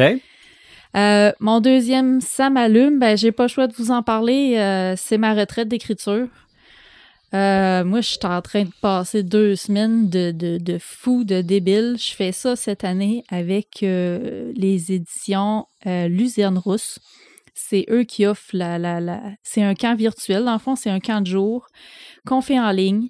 On est une toute petite cohorte. J'ai pogné une semaine où est-ce qu'on était juste trois. Puis euh, c'est le fun parce qu'on se fait des, des, des sessions Zoom avec les, les, les moniteurs un peu, si on veut. Puis euh, on est toutes les trois là, puis on échange des trucs, puis c'est c'est vraiment le fun. Puis on a un groupe privé. Puis dans ce C'est groupe-là assez encore... privé, votre affaire. là. C'est justement, là, puis c'est là que tu vas apprendre encore c'est- plus. C'est ça, là. On, on a, on a la chance d'avoir les, les, les moniteurs pour nous trois. Les autres cohortes, je pense qu'ils étaient plus que ça. Je sais pas jusqu'à combien que ça peut aller. Puis, je- je sais pas là présentement, mais je suis allée checker au début de la semaine, puis il reste encore des places. Il reste deux cohortes d'ici la fin de l'été, puis il reste encore des places. Euh, puis, bref, c'est ça. C'est euh, vraiment pour auteurs débutants. euh, ou surtout auteurs qui n'ont pas encore été édités par un éditeur. Puis là, c'est moi, c'est là que moi je profite beaucoup là-dedans. C'est que j'ai eu, par exemple, cette semaine, mardi soir, un coaching privé avec une éditrice où est-ce que j'y ai envoyé un, un extrait de, de- du texte que, que j'ai écrit pour le camp. Puis euh, elle me le corrige pareil comme si elle éditait un, un texte là, pour publier. là. OK. Puis après ça, on s'est fait un petit coaching sur Zoom. Puis elle m'a tout expliqué ses corrections, pourquoi qu'elle avait fait T'es-tu ça, bien ça, parti ça. au moins?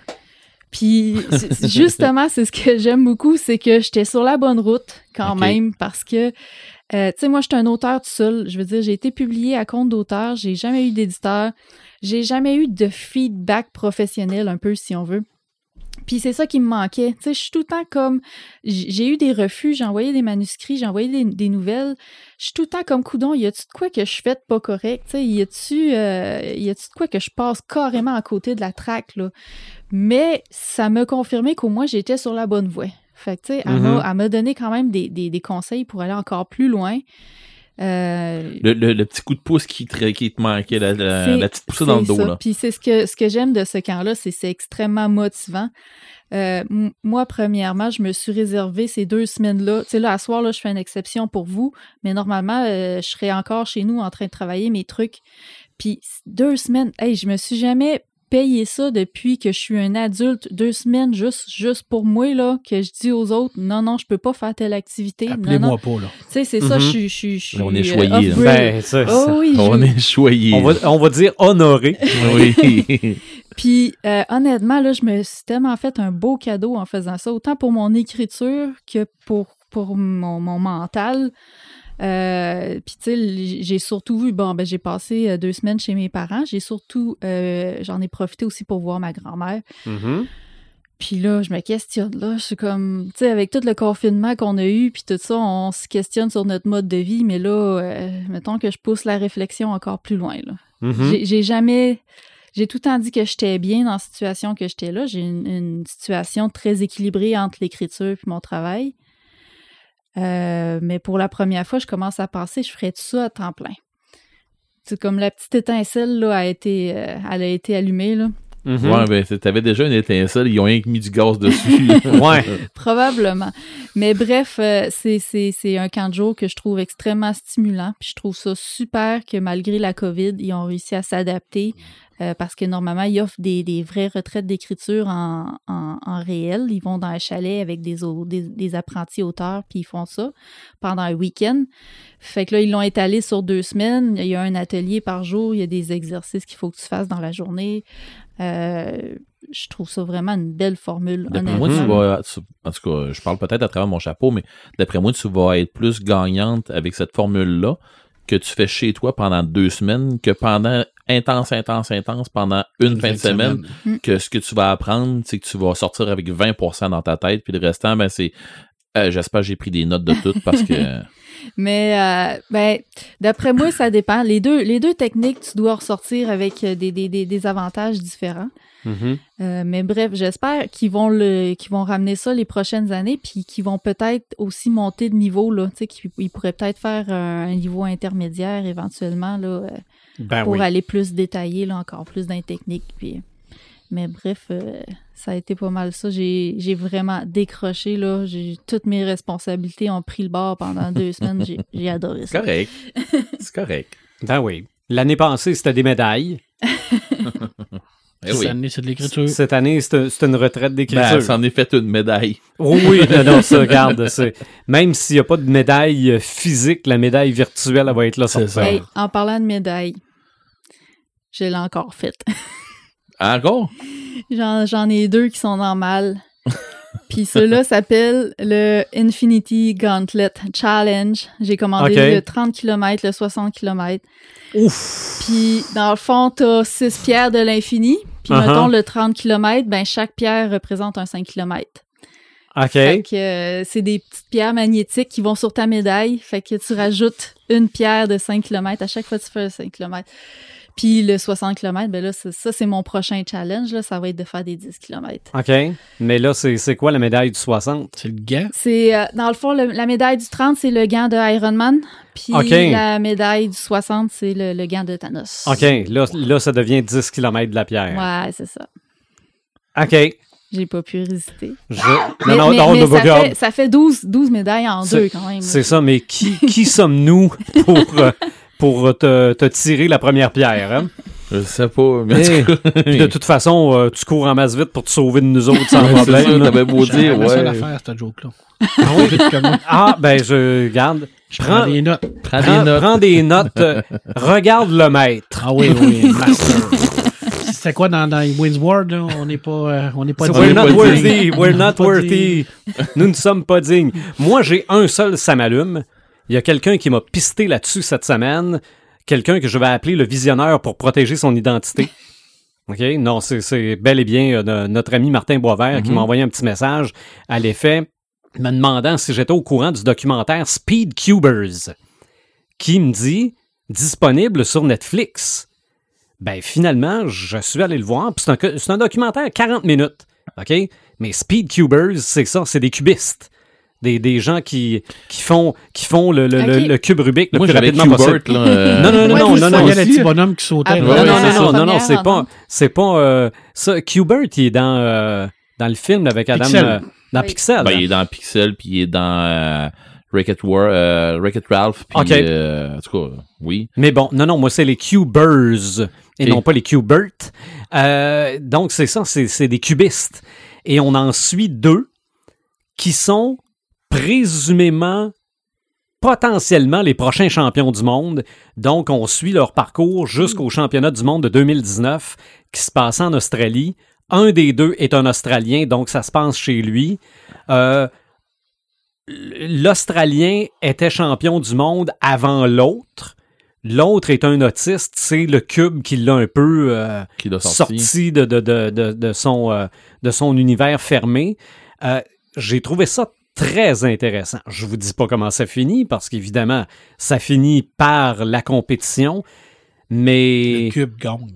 mais, Ouais, le cube mais- explose. mais deux choses que j'ai remarquées. Premièrement, moi, en matière de cube Rubik, je suis pas dans ce game-là, pas en tout, là.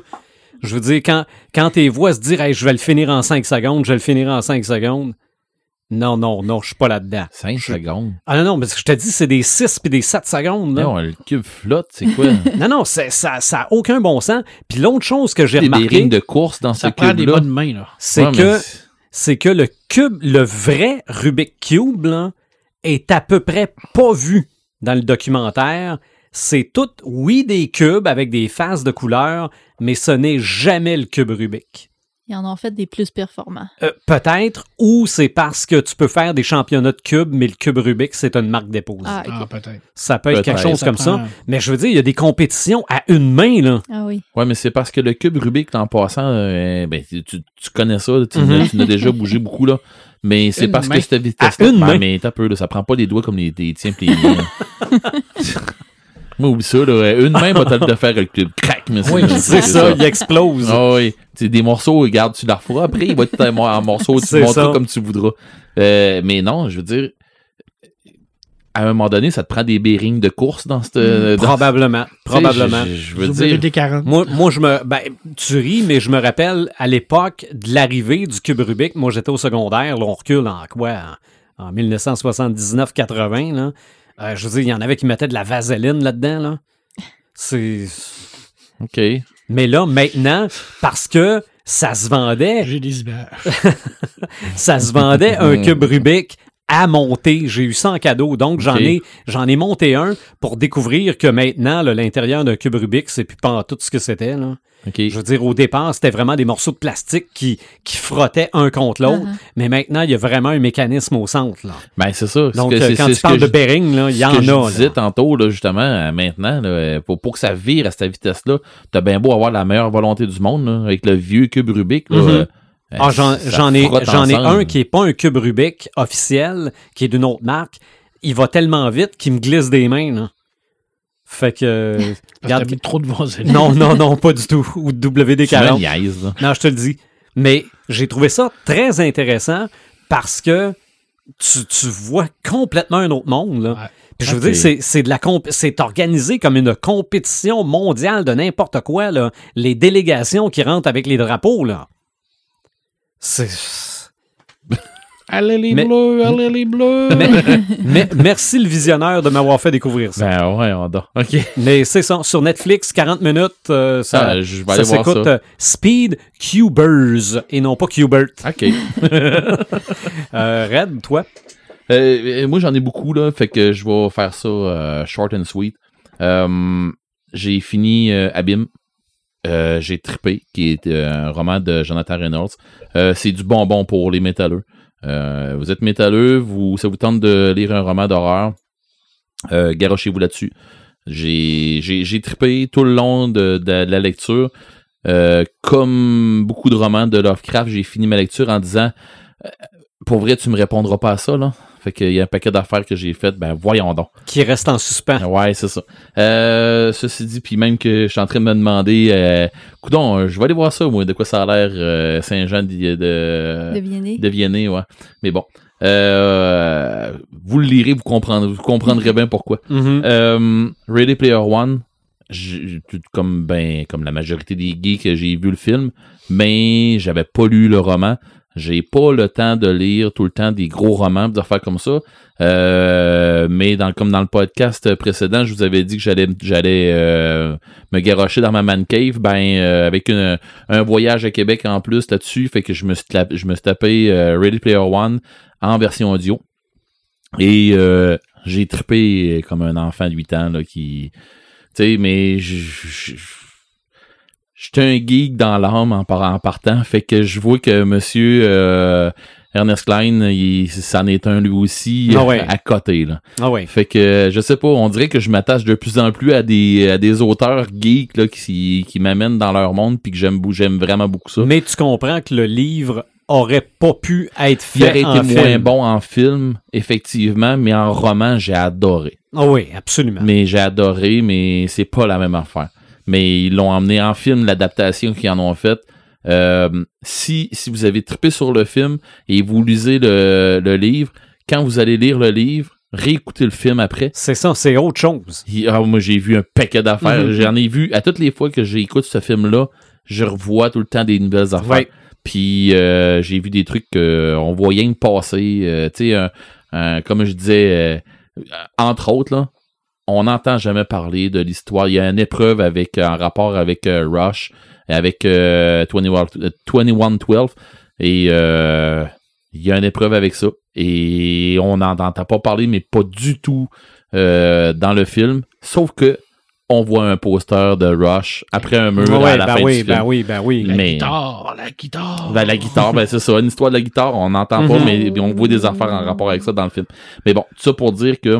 La pièce de Pac-Man non plus, on l'a pas vu. Ah, C'est regarde, vrai. c'est ça, il y a un paquet de 25 trucs. C'est ça. Ah ouais, mais le Non, non, 25e, il, est am- il est amené d'une autre façon. C'est ça. C'est là ça. pareil. Ah, Il est là, ouais, ouais. pareil. Fait que non, j'ai, j'ai, j'ai vraiment trippé parce que ils l'ont.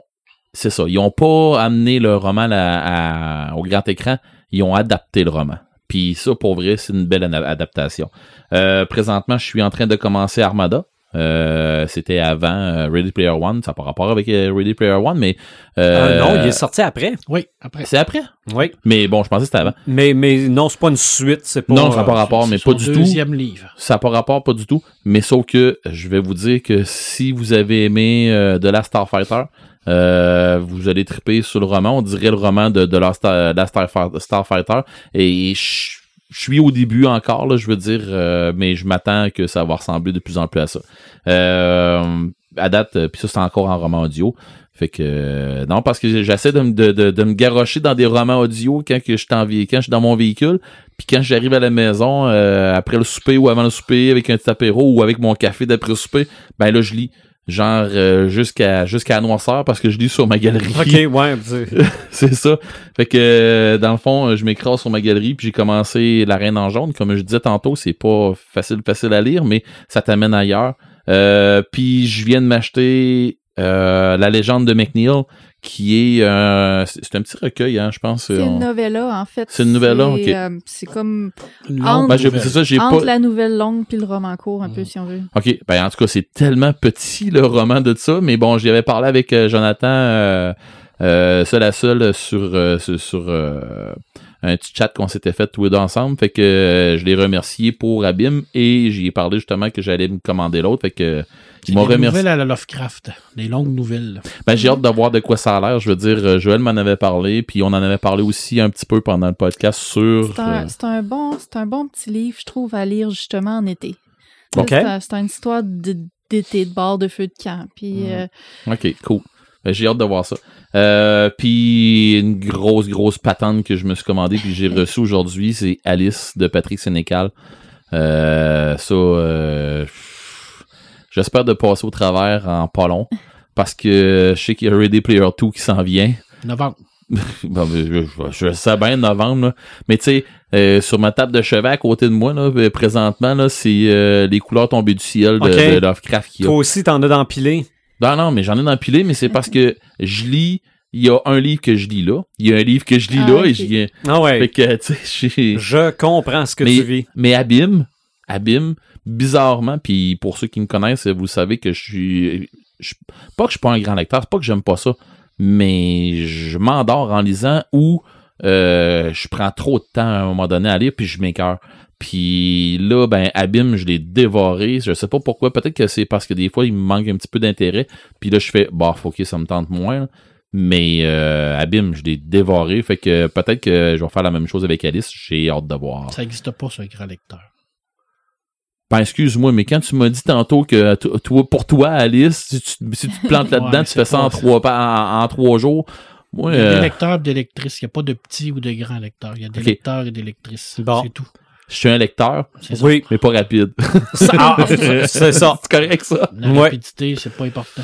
Ouais, mais Moi, des fois. toujours des- aux gens, il faut lire. C'est d'apprécier puis de comprendre. Ben, c'est ça. Mais écoute, euh, c'est c'est déjà, c'est déjà une bonne partie, au Je, moins pense- de dire que je, pense- je pensais que tu allais me dire j'apprécie, mais je sais pas si je comprends. non, non, non. pas toujours. Non, non, ben, ma- mon problème, c'est que euh, je suis un gamer. hein. Puis euh, je suis un maître de jeu.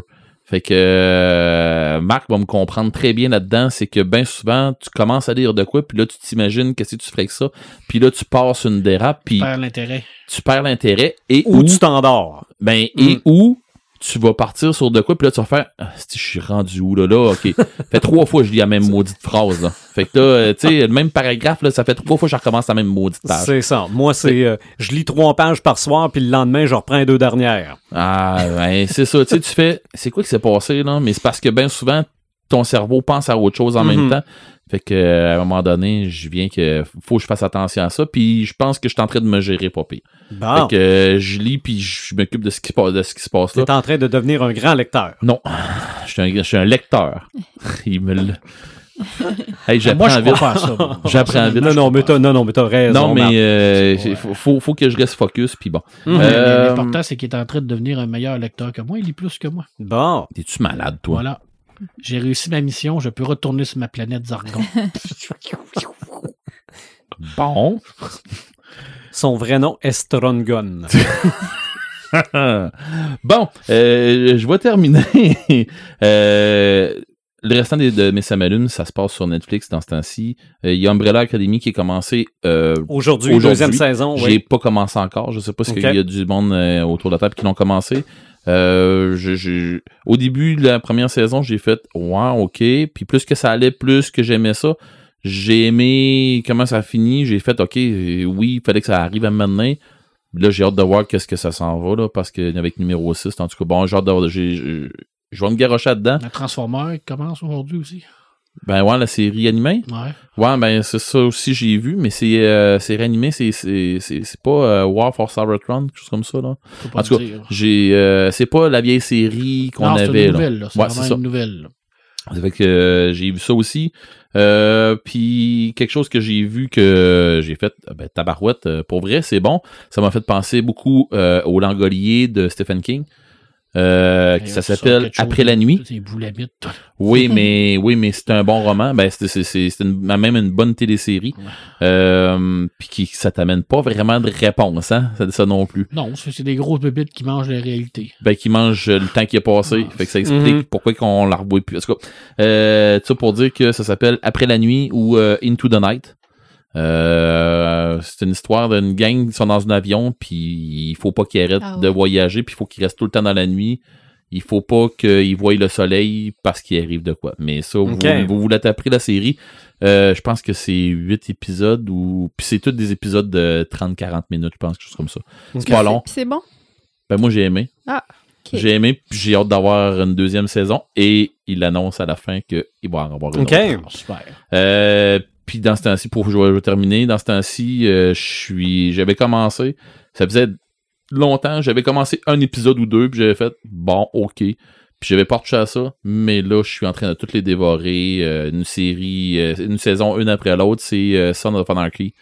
Puis là, c'est ça. Je suis rendu presque à la fin de la saison 5, puis il va me rester une, deux saisons après. Je suis en train de bench-watcher ça d'aplomb. Fait que, mais bon. Puis je suis en train de finir ma man cave. Fait que ça va bien. Oui, bon, ben Bon. c'est le fun, ça. Nanana, Et, euh, ouais, c'est ça.